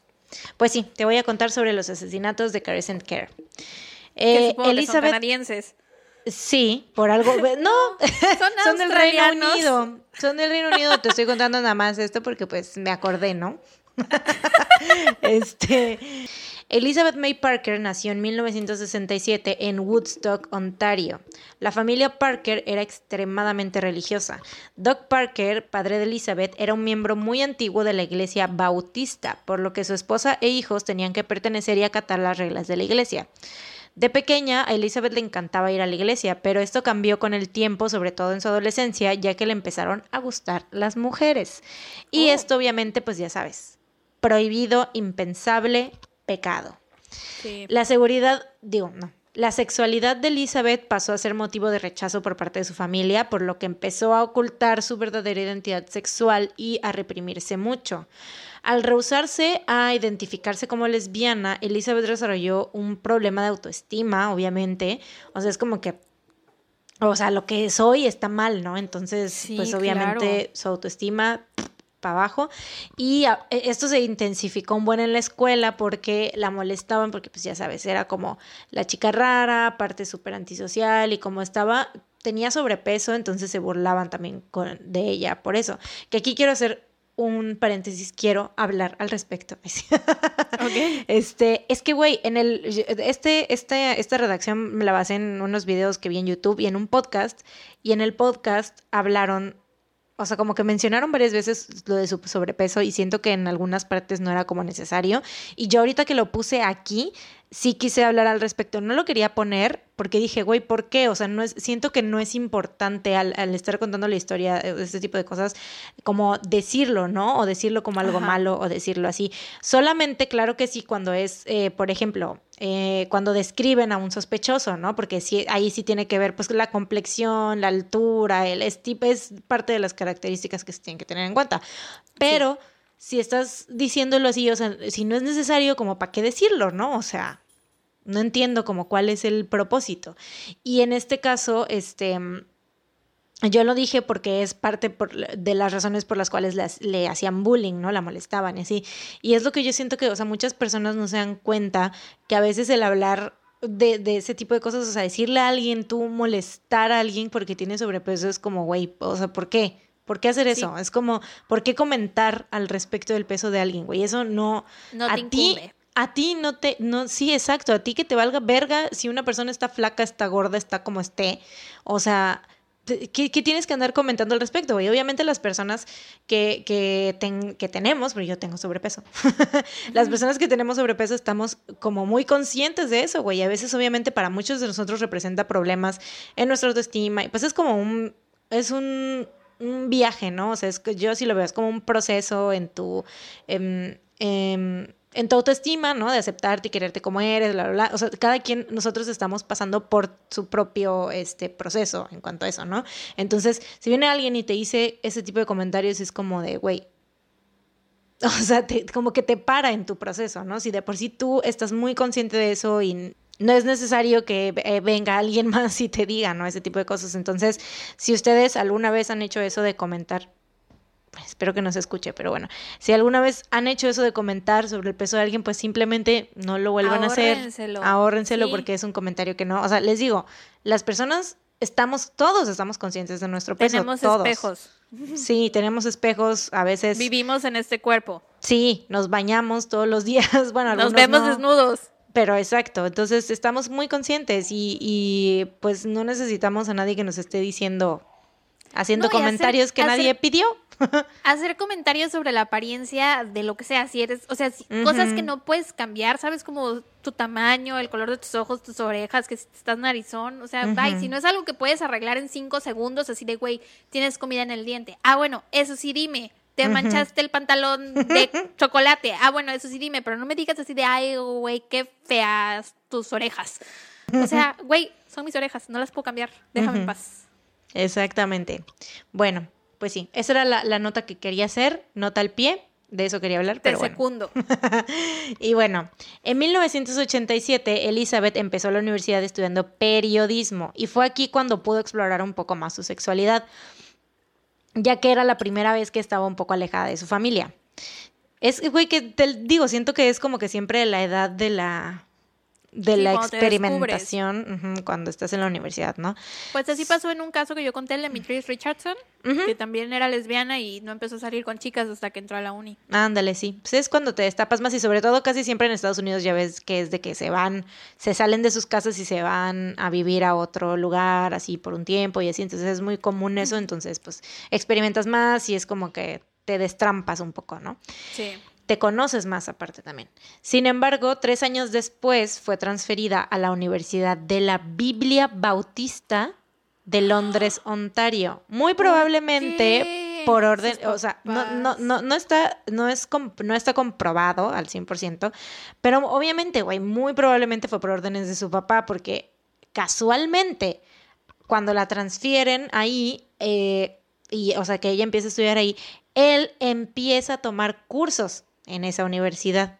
Mm. O sea, obviamente fue como de que no, ¿sabes qué? Te estás, seguro se está destrampando, no sé si igual y hubo algún, este, no sé, no sé qué pasó, pero pues seguro dijo, no, ¿sabes qué? Mejor que esté aquí en este lugar, que me le estén cuidando, que me le estén vigilando y yo también la voy a estar vigilando, ¿sabes? O sea, un pedo así muy controlador. No, güey, aparte tres años después. Qué pedo también. Ay, no, qué horror, qué, qué horrible gente. Pobrecita. Sí. Eh, te digo, él también empezó a, tomar cursos ahí, ¿no? Y estaba, o sea, obviamente esta universidad estaba llena de gente religiosa, persinada, y sobre todo chismosísima, güey, porque al poco tiempo le informaron que Elizabeth había sido vista con una mujer en una iglesia que aceptaba gente homosexual, o sea, ¿cómo iba a ser posible, no? ¿Cómo va a ser eso posible? Entonces, a consecuencia, su padre la obliga a regresar a vivir a Woodstock con su familia. Güey, pero ya se había salido de su casa. Ya sé, güey. O sea, y aparte, pero pues como todavía estaba estudiando en la universidad, fue como de, no, ¿sabes qué? Te regresas, te regresas, te regresas. Eh, ya sé, güey, súper horrible. Elizabeth se sentía muy arrepentida, o sea, e, ella tenía como una personalidad muy sumisa. Entonces no era así como de que no, pues saben qué, me vale madre, me voy, me escapo, me voy, pues, si no me aceptan así como soy, me largo a la verga, no. No, o sea, ella como desde chica, te digo, cuando le gustaba la iglesia y como que habían, tenía como ese tipo de pensamientos ya muy adentro. Entonces, para ella, ella sí estaba de acuerdo con que su, su orientación sexual estaba mal. O sea, que ella Pobrecita, güey. Entonces, ella sí estaba de acuerdo con eso de que no, no, no, no puedo ser así, ¿no? Em, entonces hizo un trato, o sea, ella se, te digo, estaba muy arrepentida y se sentía que sí estaba mal en lo que estaba haciendo, entonces hizo un trato con su papá para ir a terapia de conversión, lo cual sabemos que es una mierda todo eso. Esto, o sea, obviamente, eh, güey, no sirve, no hay manera de que puedas quitarte lo gay, o sea, eso no existe, no, es posible porque es algo que no se puede. ¿Qué traes? o sea, no es algo que puedas adquirir ni es algo que puedas quitar, o sea, ya lo traes, güey. Si todos pudiéramos elegir nuestra sexualidad, a nadie le gustarían los hombres. Eso es lo que siempre he dicho, güey. Si yo pudiera elegir mi sexualidad, güey, sería lesbiana. 100%. Claro. Pero no, no puedo. ni módulo. Ni módulo. ¿Qué pedo? qué dije ni módulo? Ni modo. Ni módulos. Entonces, en 1991, eh, porque aparte, o sea, sí, sí fue a la terapia de conversión y todo, no se tiene como que registros de que cuál fue su experiencia ahí, pero todos sabemos que esa madre en vez de ayudarte te empeora. Eh, porque es como de que estás mal, esos pensamientos que estás teniendo es un pecado, estás mal, no puedes vivir así, ¿no? En 1991 regresa a la Universidad Católica curada de toda su homosexualidad, ¿no? Supuestamente. Yo creo que más bien fue como de que dijo, ok, ¿sabes qué? Sí, voy a ir a la terapia de conversión. Fue y regresó a la universidad, hizo lo que su papá le dijo, obtuvo el título, se graduó de la universidad y enseguida de que termina se inscribe en un programa de tres años para convertirse en enfermera. Porque fue como de, güey, ya hice lo que, lo que me dijeron, ya, déjeme en paz, ¿no? Siento que fue, esa fue su manera como de lidiar con el asunto, como pasivamente, ¿no? Para 1995 se gradúa de la Escuela de Enfermeras y estaba registrada en, pues, en el Colegio de Enfermeras de Ontario y es así a través de este colegio como obtiene su primer trabajo como enfermera nocturna en el hospital del distrito de Geraldton, que era un pequeño pueblo a 16 horas de Woodstock. Así que Elizabeth por fin puede probar la verdadera libertad, pero a la vez, pues al ser un pueblo tan alejado de la gente, de toda la gente que conocía y sobre todo estaba muy aislado, güey. O sea, no solo aislado de la gente que conocía, sino aislado de la gente en general, güey. De la civilización. de la civilización. Era un pueblito, un pueblito pequeño eh, que tenía como pocos negocios, pocas así, o sea, poca población eh, y estaba rodeado de bosque canadiense, típico pueblito chiquito canadiense, ¿no? Muy, muy aislado. Este, pues ella obviamente se empieza a sentir muy sola, termina por hundirse en la depresión, desarrolla una adicción al alcohol y después empieza, trabajando en el hospital, empieza a robar lorazepam. Para, pues, o sea, porque tenía como una adicción, ¿no? Y entonces estaba como que, para lidiar ella con la ansiedad y la depresión, pues estaba como que, ese, esa era su manera de, pues no sé, de sobrellevar esas cosas, ¿no? A cada persona, te digo, robaba, robó este, el lorazepam, le da un como una sobredosis. Eh, bueno, no, le da una sobredosis, sino que eh, como que se empieza a tambalear y la ven que se desmaya, entonces la llevan a la enfermería y ya en la enfermería pues estaba así como que toda que no reaccionaba bien y así, entonces este, le dicen, güey, ¿qué pedo? Ya se dan cuenta que se había robado las pastillas y de repente empieza a decirles, a unas personas les decía que se había tomado nada más dos pastillas, que por el estrés y que por su depresión y sus problemas, no sé qué. A otros les decía ya que se había tomado como cinco, pero finalmente admite haber tomado 25 pastillas y dice que su propósito era realmente terminar con su vida. Pues Después de una investigación interna la despiden de este hospital y se ve obligada a regresar a Woodstock con su familia. Eventualmente, Elizabeth logra llegar a un acuerdo con el hospital y el robo se considera como un efecto de su depresión, o sea que sus acciones estaban relacionadas a un problema de salud y por lo tanto el incidente se eliminó de su historial. Okay. O sea que nadie que la contratara podía tener conocimiento de este, de este incidente.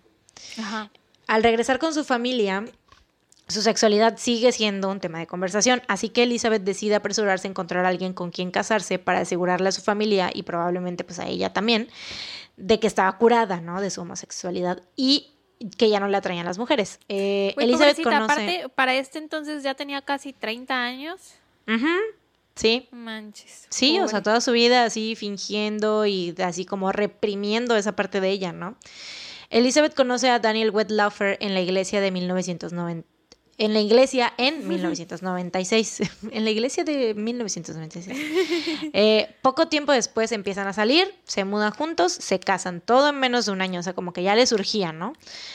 Consigue otro trabajo en un hospital local como asistente de enfermera, ya no como enfermera, sino como, em, creo que se les llama trabajadora social o algo así, no, no me acuerdo, pero era como asistente de enfermera, ¿no? Y a pesar de varios incidentes relacionados a su dependencia con el alcohol, logra, entre comillas, enderezar su camino y mantiene este trabajo, ¿no? En el 2006, después de 10 años de casada, Elizabeth empieza a meterse a sitios de citas por internet para platicar con mujeres. Porque pues obviamente, güey, lo lesbiana no se quita, no se cura, la homosexualidad no se cura. Eh, porque no es una enfermedad, obvio. O sea, es algo normal con lo que todo, o sea, muchas personas vienen ya, o sea, no es como que algo malo, una enfermedad que se tenga que curar, pero bueno. Ajá. En ese mismo año comienza a ir a terapia porque quería tratarse por su depresión y su ansiedad. Y es ahí donde es diagnosticada con borderline o TLP, que es el trastorno límite de la personalidad, el cual está caracterizado por estados de ánimo, comportamiento y relaciones inestables. Creo que ya lo hemos mencionado antes, ¿no? En episodios pasados. Sí, yo puedo decir las nueve características que tienen las personas con TLP porque sale en una serie con la que estoy muy traumada. Intentos o amenazas de suicidio, comportamiento impulsivo, este, ya no me acuerdo de las demás. Relaciones estables, miedo al abandono, miedo al abandono, este, cambios de ánimo muy drásticos, este, bueno, dije cinco. bien, bien, bien. algo es algo. Este, en febrero del 2007, Daniel Wetlaufer se entera de las conversaciones que Elizabeth estaba teniendo con otras mujeres y así sin más la deja. Se divorcia. De acuerdo a declaraciones posteriores, Elizabeth se sentía muy enojada, estaba furiosa porque la mentira que había construido se estaba deshaciendo, o como decimos las señoras, pues se le cayó el teatrito, ¿no? Para ese entonces, Elizabeth tenía 40 años ya. Después del divorcio, después del divorcio, Elizabeth conoce a una mujer llamada Maureen y se mudan juntas a finales de ese mismo año. Pero como el trabajo que tenía Elizabeth no era suficiente para solventar los gastos, consigue otro, ahora sí como enfermera, en Caress and Care, un hogar para adultos mayores, en el cual le pagarían 60 mil dólares al año. Pero con un gran poder viene una gran responsabilidad, Peter Parker.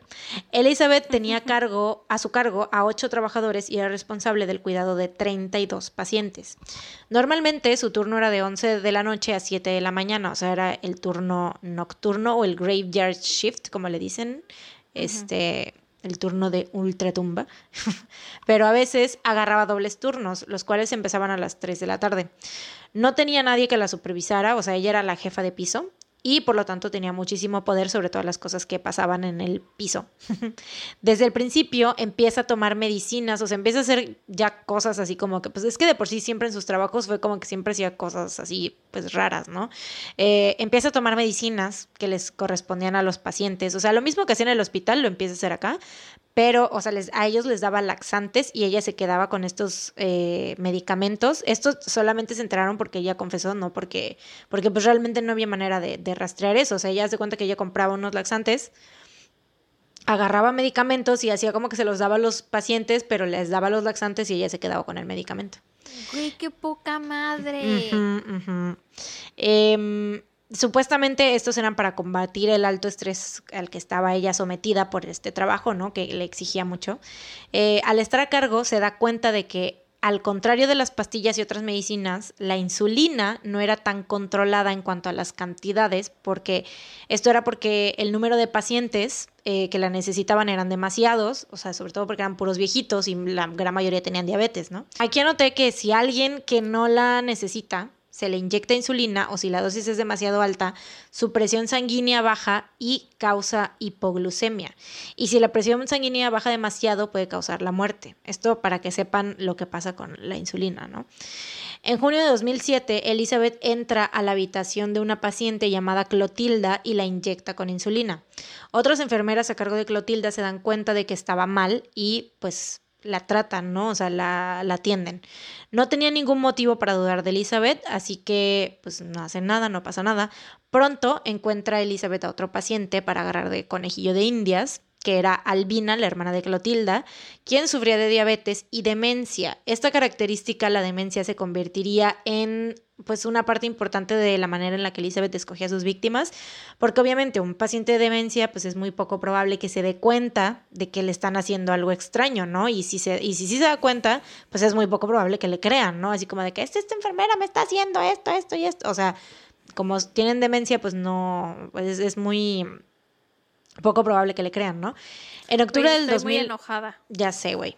Aparte, o sea, estamos hablando ya desde aquí, yo creo que ya te vas a dar cuenta por dónde va la cosa. Y esta señora es como la mataviejitas canadiense, güey. Eso estaba pensando, que suena la mataviejitas. Así es, es la mataviejitas canadiense. Madre. No tan eh, cabrona como la mataviejitas, porque la mataviejitas era más ah, muy este, agresiva, violenta, exacto. Esta era como silent but deadly, güey, así como silenciosamente mortal, así, pero aún así mortal. En octubre del 2007, Elizabeth le inyecta insulina albina y se sienta un rato a contemplar cómo le hacía efecto. Eventualmente, otra enfermera entra a la habitación, reconoce los síntomas de hipoglucemia y le da el tratamiento de inmediato, ¿no? Se salva. De nuevo, nadie sospecha de Elizabeth. Elizabeth declara tiempo después que la ira que la consumía por dentro era lo que provocaba que ella quisiera hacerle daño a los pacientes e interpretaba esta ira como una voz, que era la voz de Dios. Ah. Es obvio porque era una persona muy religiosa, ¿no? Entonces es como que Dios quiere que yo haga esto. Esto es el llamado divino. James Hillcox era un veterano de la guerra de 84 años que se había sometido recientemente a una operación de cadera y sufría demencia. No estaba conforme con tener que quedarse en Carecent Care y era muy vocal al respecto. O sea, ya sabes de esos viejitos que son como que siempre se está quejando. Sí, así. De que no, yo no quiero. O sea, de hecho le compraron como una. Le vi en una entrevista que su no sé si su hija o su nuera, quién, le compraron una andadera porque necesitaba una andadera y él no quiso, güey. Fue como, no, yo no voy a estar usando esas chingaderas, déjenme, yo puedo caminar todavía, ¿no? Así, no quiso, güey, no quiso usarla. O sea, era un viejito así, necio, peleonero, ¿no? Ya sabes. Este, a Elizabeth no le caía bien porque decía que se la pasaba tocando a las enfermeras de manera inapropiada. O sea, aparte, Cusco el señor, ¿no? Eh, pero pues, güey, o sea, es parte de la demencia senil. Esto fue motivo suficiente para convertirse en su primera víctima. El 11 de agosto del 2007, alrededor de las 6 pm, Elizabeth empieza a sentir una necesidad de acabar con la vida de James y esta necesidad de ella es la que asocia con Dios hablándole para actuar a través de ella. Ah, no puedo, güey. Ya sé. Alrededor de las nueve y media de la noche, Elizabeth entra a la habitación de James con una aguja llena de insulina y le dice que el doctor le dijo que le diera una inyección de vitamina. James pues no sospechó nada y para este momento, después de hacer sus pequeñas pruebas que había hecho antes con las hermanas este, Clotilde y Albina, es, ella ya sabía la dosis letal y el tiempo que le iba a tomar. 50 unidades de insulina de acción rápida. James no murió rápido ni pacíficamente. Durante la noche luchaba por su vida y deliraba. Después, ya sé, güey, después de casi seis horas de sufrimiento, James murió a las tres y media de la mañana. Elizabeth, como la única enfermera en turno, siguió el protocolo. Le revisó los signos vitales por un minuto y cuando se aseguró de que James estaba muerto, le llama al doctor encargado. El doctor lo declara muerto y concluye que pues probablemente había muerto de una embolia causada por la cirugía de cadera. Em, la cirugía que se había, a la que se había sometido recientemente, ¿no? Como parte del protocolo también, Elizabeth tenía que llenar una forma que contenía preguntas de sí y no para saber si se debería de hacer una examinación del cuerpo de la persona que había fallecido, ¿no? Eh, en, estas, en esta forma, Elizabeth marcó no en todas las preguntas, incluyendo ¿tiene algún motivo por el cual pensar, pensar que la muerte no fue natural? Gracias a este control que tenía sobre las formas, estaba segura de que podía salirse con la suya y por lo tanto que era una señal de Dios para continuar haciéndolo. ¡Ay, maldita! Ya sé, güey. Durante el tiempo que trabajó en Crescent Care, Elizabeth tuvo un gran número de infracciones como descuido en el manejo de medicamentos, aplicación incorrecta de gotas para los ojos, errores en inventarios de narcóticos y fallo de tratamiento en un paciente que mostraba niveles de azúcar bajos. Que este último, obviamente, pudo haber sido... necesitaba la insulina, ¿no? A lo mejor. No, no, no, no, no. Fallo de tratamiento en un paciente que mostraba niveles de azúcar bajos. O sea, esto quiere decir que pudo haber sido un intento de asesinato, de que le pudo haber, pues no ves que se les bajaban los niveles de azúcar con mucha insulina, por eso lo expliqué. a pesar de todos estos errores, nunca se le consideró como una persona incapaz de cumplir con su trabajo, ya que siempre admitía sus errores y se, disculpaba sinceramente, lo cual pues obviamente las lo veían como suficiente, era como que, güey, pues perdón, o sea, no, no, es que no había habido nada como lo suficientemente grave como para que la acusaran, sino como errores normales que podían pasar con una persona que tuviera pues que estuviera bajo mucho estrés, que tuviera mucho trabajo, que tuviera sueño, etcétera. Yo creo que era algo como normal que ya había pasado antes, o sea, no era como que algo grave, ¿no? O sea, no eran cosas graves. Tan solo cuatro meses después del asesinato de James, Elizabeth escoge a su próxima víctima, Maurice Granat, de 75 años, quien estaba muriendo de cáncer de próstata. Pero seguía relativamente activo, o sea, no estaba en sus últimos días, no estaba así de que ya así moribundo, estaba muriendo de cáncer porque ya estaba en una etapa en la que ya estaba avanzada, no se podía curar, pero tampoco estaba de que ya, en los últimos días, ¿sabes? O sea, no. En la tarde del 22 de diciembre de 2007, Elizabeth estaba trabajando en el turno de las 3 de la tarde, ya ves que te digo que a veces hacía como este cambio. Alrededor de las 6 de la tarde entra a la habitación de Maurice con una aguja llena de insulina. Al igual que con James, le dice que el doctor le había ordenado darle una inyección de vitaminas. Maurice sufre por un tiempo hasta que algunos enfermeros se dan cuenta de su estado y lo empiezan a tratar.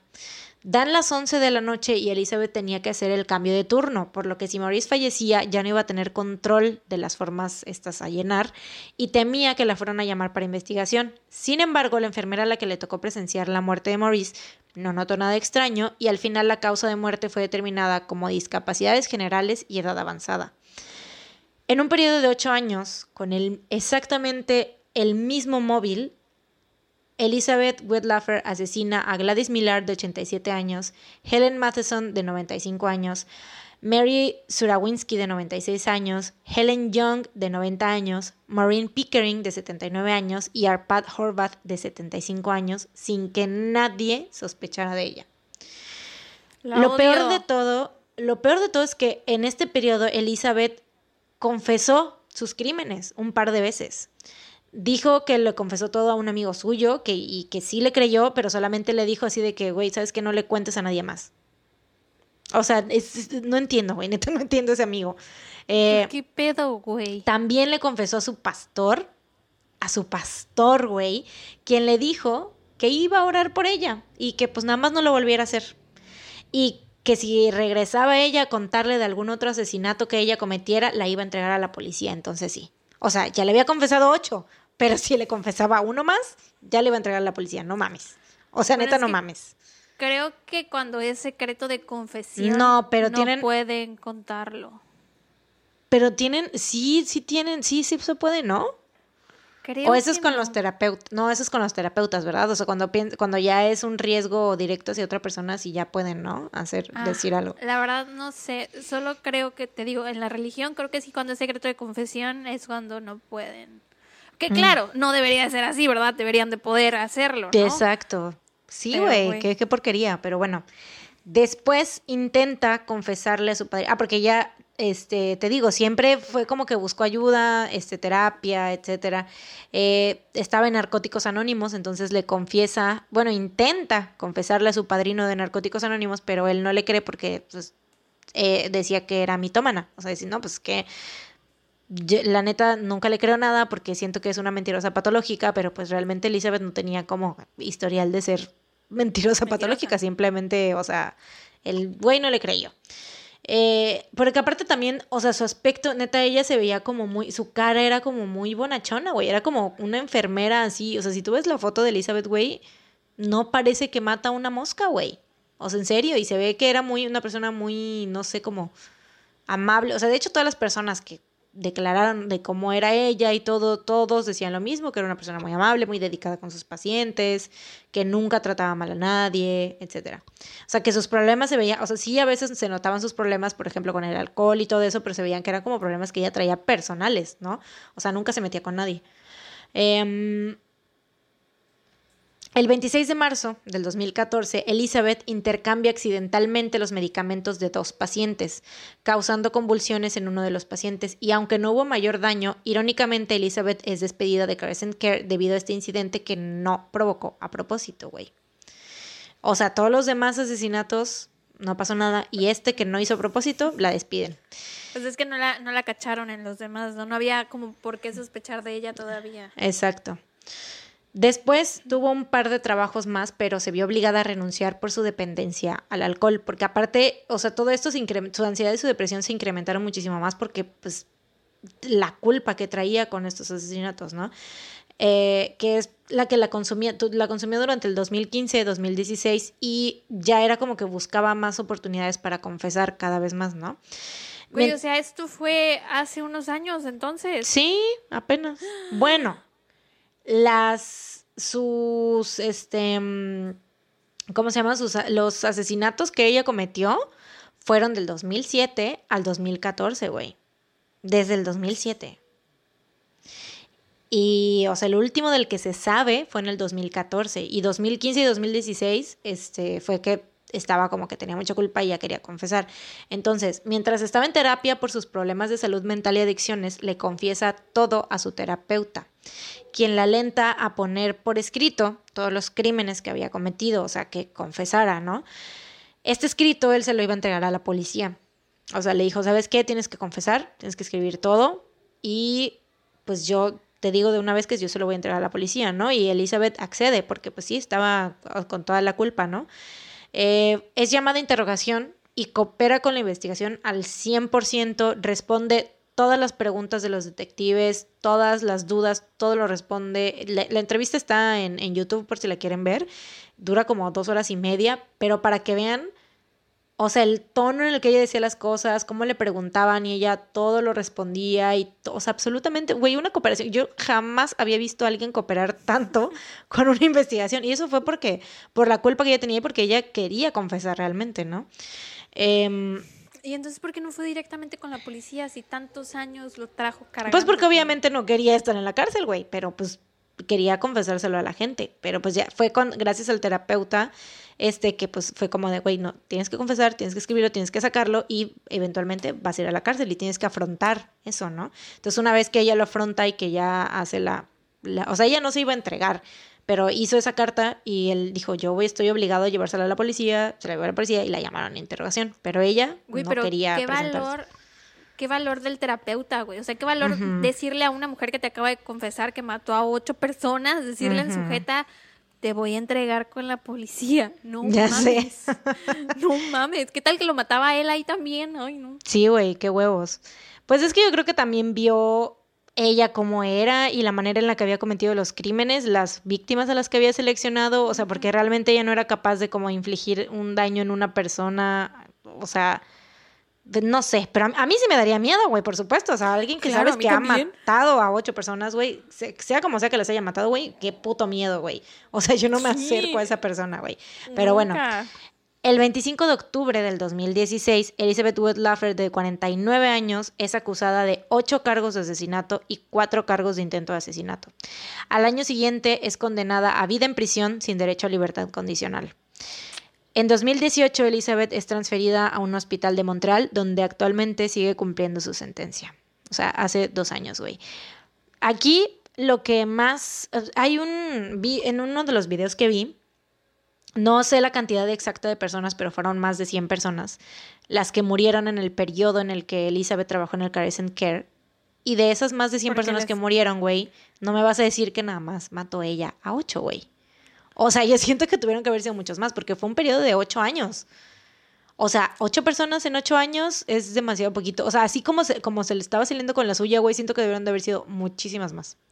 Güey, aparte les cambiaba los medicamentos. O sea, si mm. una persona necesita un medicamento para algo, sobre todo a esa edad, los medicamentos que toman son los que los mantienen sanos, güey. Si les cambias un medicamento, si les dejas de dar su medicina del corazón, su medicina de la sangre, su medicina de lo que sea, y les empiezas a dar pinches laxantes, los vas a terminar matando. O sea, tal vez no los asesinó de la misma forma, pero al quitarles el medicamento. Sí, por mala praxis, claro. Sí.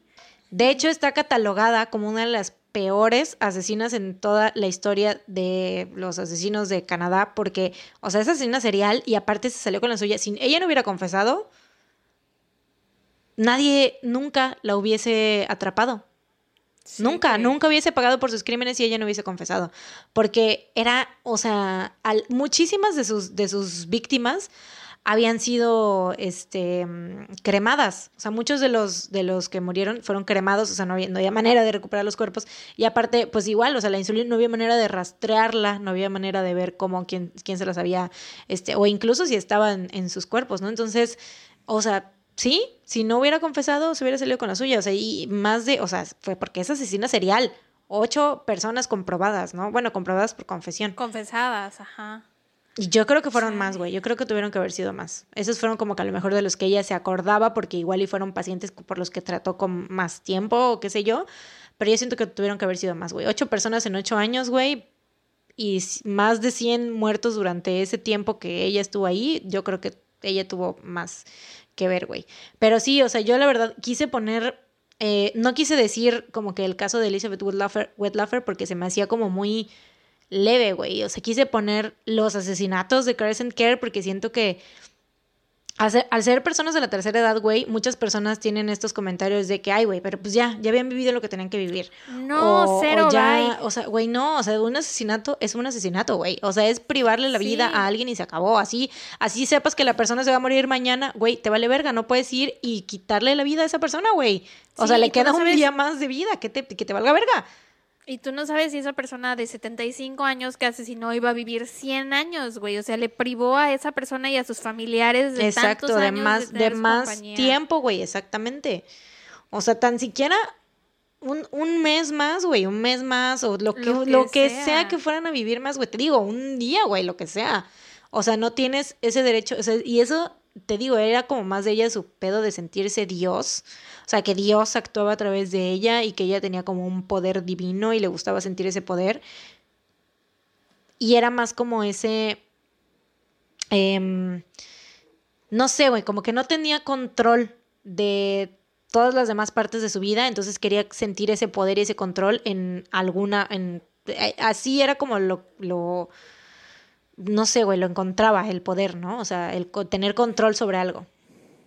Y me imagino que también tiene que ver que era TLP, que era una persona impulsiva, que no estaba medicada para su depresión y ansiedad y todo eso. Y aparte pues sí, problemas sí, sí estaba medicada, porque sí se trataba y sí, este, todo el tiempo, pues iba, ella buscaba ayuda y eh, se iba a terapia y iba a narcóticos anónimos, pero pues nada de esto les estaba sirviendo claramente, güey. Pero tengo la duda, ¿cómo puedes estar medicada para algo y al, al mismo tiempo estar en narcóticos anónimos? Pues porque es que tenía, ella tenía más bien como una adicción al, alcohol y aparte, o sea, de los que ella em, estaba como de los que le prescribían, de los que ella tenía para tratar sus enfermedades, o sea, ella buscaba más, o sea, hay otros más fuertes, medicamentos más fuertes, ¿no? Entonces, por eso. Entonces ya ves el, pues el lorazepam, ya algo más cabrón. E igual y por lo mismo, por sus problemas, a lo mejor era que no le, no le recetaban medicamentos más fuertes, ¿no? Porque sabían que le iban a hacer como más adicta y así, entonces le daban como de los más leves o qué sé yo. Pero sí, esa es la historia de Elizabeth Woodluffer o como quise ponerle los asesinatos de Carecent Care porque siento que es como más fuerte decirlo así para que tenga ese impacto que es porque siento que muchas veces, o sea, no se miden, por, te digo, por el hecho de ser personas de la tercera edad, pues no miden la gravedad del, del asunto. No, qué poca, güey. Sí, y bueno, toda mi información la saqué de un par de videos en YouTube que se me olvida anotar los nombres. y, y principalmente de un podcast que se llama Serial Killers, que está en Spotify. Muy bueno, se los recomiendo muchísimo.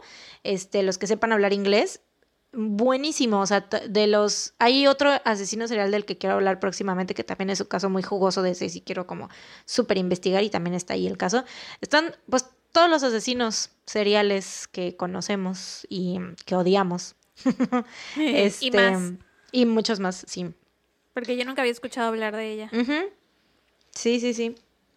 Chanfle, qué mala mujer. Oye, tengo la duda, ¿todo ese tiempo siguió con su pareja? O sea, su novia. Ah, no, no, no, la novia fue, estuvieron juntos como un año nada más, se me olvidó anotar eso, porque ah, fue como un año y ya después, este, también es eso, o sea, como que sus rupturas, que no tenía este éxito en su vida amorosa. De hecho, hay una entrevista, esto también se me olvidó ponerlo, de una mujer con la que salió, o sea, con la que, de, de con las que hablaba por internet, se conocieron. Era Gay Canada, la página. Ah, órale. Gran dato por si, este, por si son gays amigos y van a Canadá, Gay Canada, ya saben. Ahí pueden encontrar el amor, tal vez. Eh, no, pero este, fueron, se vieron en un fin de semana y esta chica, no me acuerdo bien cómo se llama, pero hay entrevistas este, de ella que dice así de que, que, que Elizabeth estaba como súper arreglada y así, y que la recibió con un abrazo y así, o sea, de que un beso y un abrazo y todo, y así, le dijo así como de que, ay, estaba o sea, súper así... ¿Intenso? Sí, súper intensa, así de que yo ya le dije a mis compañeros que nos íbamos a ver y, ay, te amo y vamos a pasar la vida juntas y la madre y así. ella así como que, wow, wow, wow, vamos a conocernos, güey, espérate. y de hecho, o sea, dice que, bueno, pasaron la noche juntas y este, o sea, fue creo que un fin de semana que pasaron juntas y y dice que dijo así como de, güey, no, la neta, esto no es para mí, porque tenía como comportamientos muy infantiles y que decía que, pues, no, que era como muy intensa en general, ¿no? Y pues eso a lo mejor para algunas personas funciona, para ella no funcionó. Y pues ya fue como que así de que no, pues no quiero. Y te digo, también eso era el pedo que tenía esta Elizabeth, que sus relaciones no funcionaban. Pues sí. Era una persona muy inestable. Lo que iba a decir es que un chiste de lesbianas, bueno, el chiste que siempre hacen mis hermanas es que eh, un año en las lesbianas es como un día en las... O sea, un año en parejas heterosexuales es como un día en las parejas lesbianas. O sea, es así de que nos conocemos hoy, Giselle, nos casaremos por la mañana, ¿sabes? Así. Pero siento que no puedo hacer ese chiste yo tanto porque pues es como burlarme de ellas cuando no soy. Pero eso lo dicen mis hermanas. No, pero no es burlarse porque igual yo las amigas lesbianas que tengo dicen, o sea, es lo mismo, o sea, siempre es como que son sí, muy ¿verdad? Pero es, como que se comprometen muy rápido la mayoría obviamente deben de haber, pues, o sea, parejas que no sean así, pero es como que El saben. Por eso hacen ese chiste. pero sí, así es. Y pues ya, eso es todo. Muy buen caso, felicidades, Mariana. Gracias. Ahora dame tu dato feliz, que ya sé cuál es mi dato feliz. Tengo un dato feliz? Tengo un dato feliz y una recomendación. Un gato feliz. mi, mi, gato feliz es que adopté una gatita. Eh, sí, me hacía falta, me hacía mucha falta una gatita en mi vida. Bueno, un gato o gata, lo que sea, me hacía falta un menino en mi vida. Felino. Y este e, es como entre dato feliz y, triste. O sea, no triste, porque pues no, ya está conmigo y ya la voy a cuidar y la voy a querer mucho y todo pero pues ella estaba, pues la abandonaron y era, vivía en la calle. Un amigo me la dio porque en su trabajo, este, pues ella, ella estaba, andaba por ahí en la calle y iba ahí en su oficina y ahí le daban de comer y así. Entonces, pues ellos ya la conocían y todo, pero entonces mi amigo dijo, güey, no, pues que en vez de que esté aquí, que esté con alguien que le esté cuidando, ¿no? En vez de que ande saliendo a la calle, que le pueda pasar algo, ¿no? O así. Este, entonces, pues ya yo le dije, güey, sí, la quiero, dámela. es así, y es negrita y se llama Sabrina. Porque Sabrina, como Sabrina la bruja adolescente. Este, Sabrina Spellman. Sabrina Spellman, sí. Y este, y es muy bonita, es muy preciosa, solamente que obviamente está, es, o sea, ahorita está como que en modo poniendo, eh, pintando su raya, se la pasa escondida todo el, todo el día y así, por eso es como que medio triste para mí, porque ya quiero, pues ya quiero tenerla así, ya papacharla y estarla abrazando y todo, pero pues ahorita no se puede, obviamente se tiene que acostumbrar, tiene que pasar un tiempo en lo que agarra confianza y así, pero pues mientras le estoy, me la estoy, este, tratando de, ganar con con comida. sí, le doy así como que le acerco el platito con este con croquetas bañadas en atún, así de mira.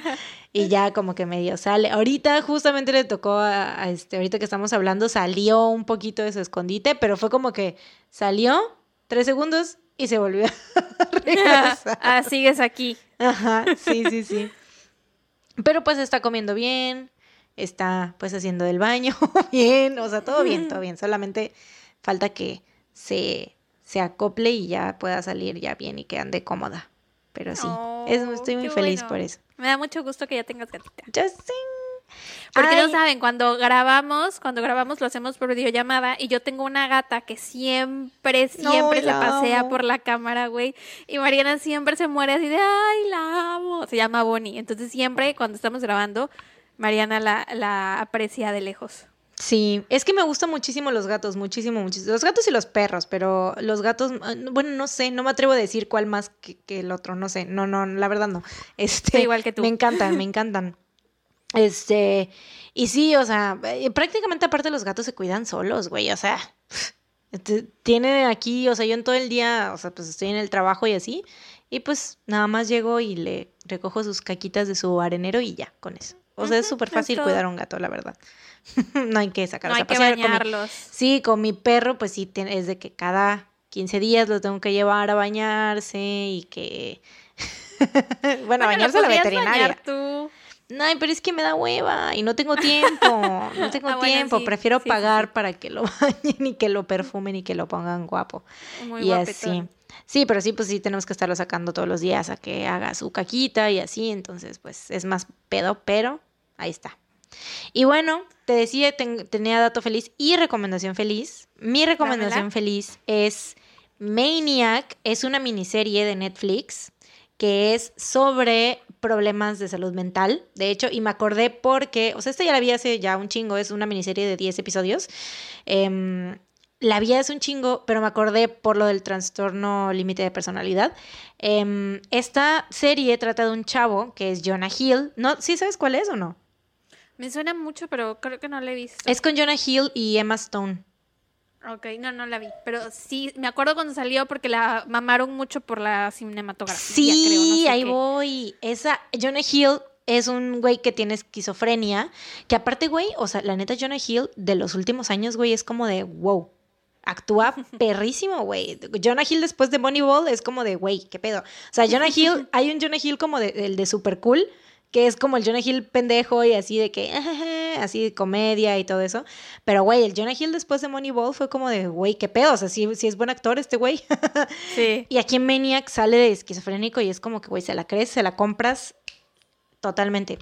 Este, tiene, eh, te digo, hace un chavo que tiene esquizofrenia y lo llaman de un laboratorio para probar tres pastillas, que son la A, la B y la C, y que supuestamente curan cualquier tipo de enfermedad mental y te hacen olvidarte de todos tus problemas, supuestamente, ¿no?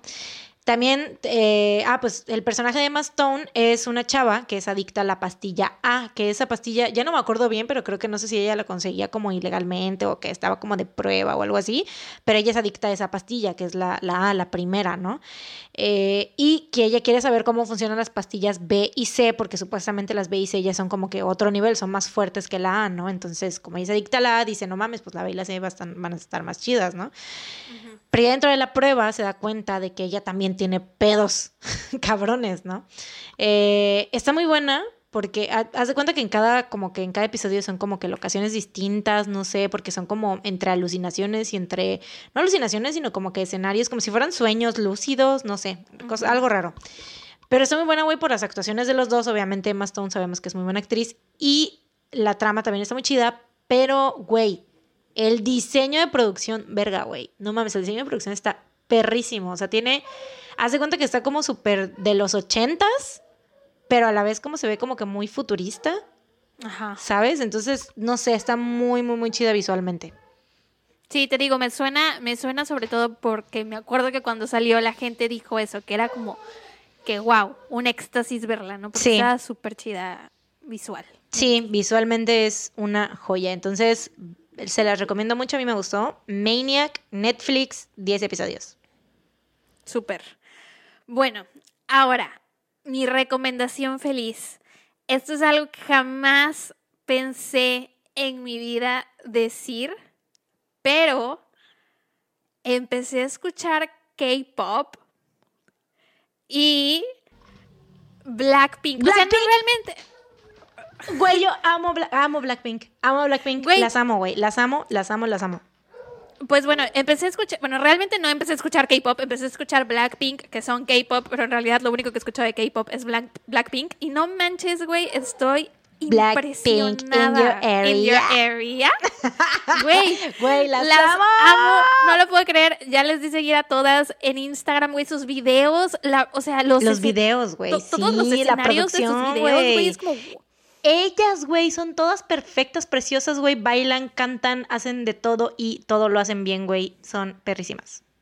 De verdad, wow, estoy muy sorprendida. Te lo juro, jamás en mi vida pensé escuchar K-pop, porque, o sea, yo decía, es que no, creo que el término K-pop suena como muy eh, K-pop. y como que ya tenía yo muchos años escuchando de, o sea, que gente hablaba de Blackpink y Blackpink y Blackpink. Este, y hay una, una de mis youtubers favoritas, hubo una temporada que estuvo traumada con Blackpink y siempre hablaba de ellas, pero aún así jamás les di como el chance de escucharlas. Y esta semana apenas, güey, no sé cómo fue que llegué con, eh, empecé a escuchar Kill This Love. Let's, Let's kill, kill this. Dun, dun, dun, Ay, güey, cuando salió estaba yo traumada, así la ponía todos los días. No lo puedo creer, güey. Esa. Eh, How You Like It, no. How You Like es? That. Mm, Ajá, mm, esa, mm, la de Hit You With That. Güey, es que tienen beats muy pegajosos, güey, la neta. Y o la sea, de. Bumbaya, Bumbaya. Ta, tarara. Güey, wow, estoy impresionada. Las amo, güey. No, o sea, si checas mi historial en YouTube, son puras cosas de Blackpink. Puras cosas de Blackpink. Qué bueno. Teorías conspirativas de Blackpink, peleas Bueno, es que, que, ha habido en Blackpink. la verga, güey, es que tú cosas te, de los fans tú de te, te traumas demasiado. Yo iba a decir, güey, yo solamente las rolas, güey, ya no, no voy más allá, pero solo las rolas. O sea, yo no, no quiero caer en la obsesión, o sea, porque cuando me gusta algo me obsesiono, no me gusta, me obsesiono.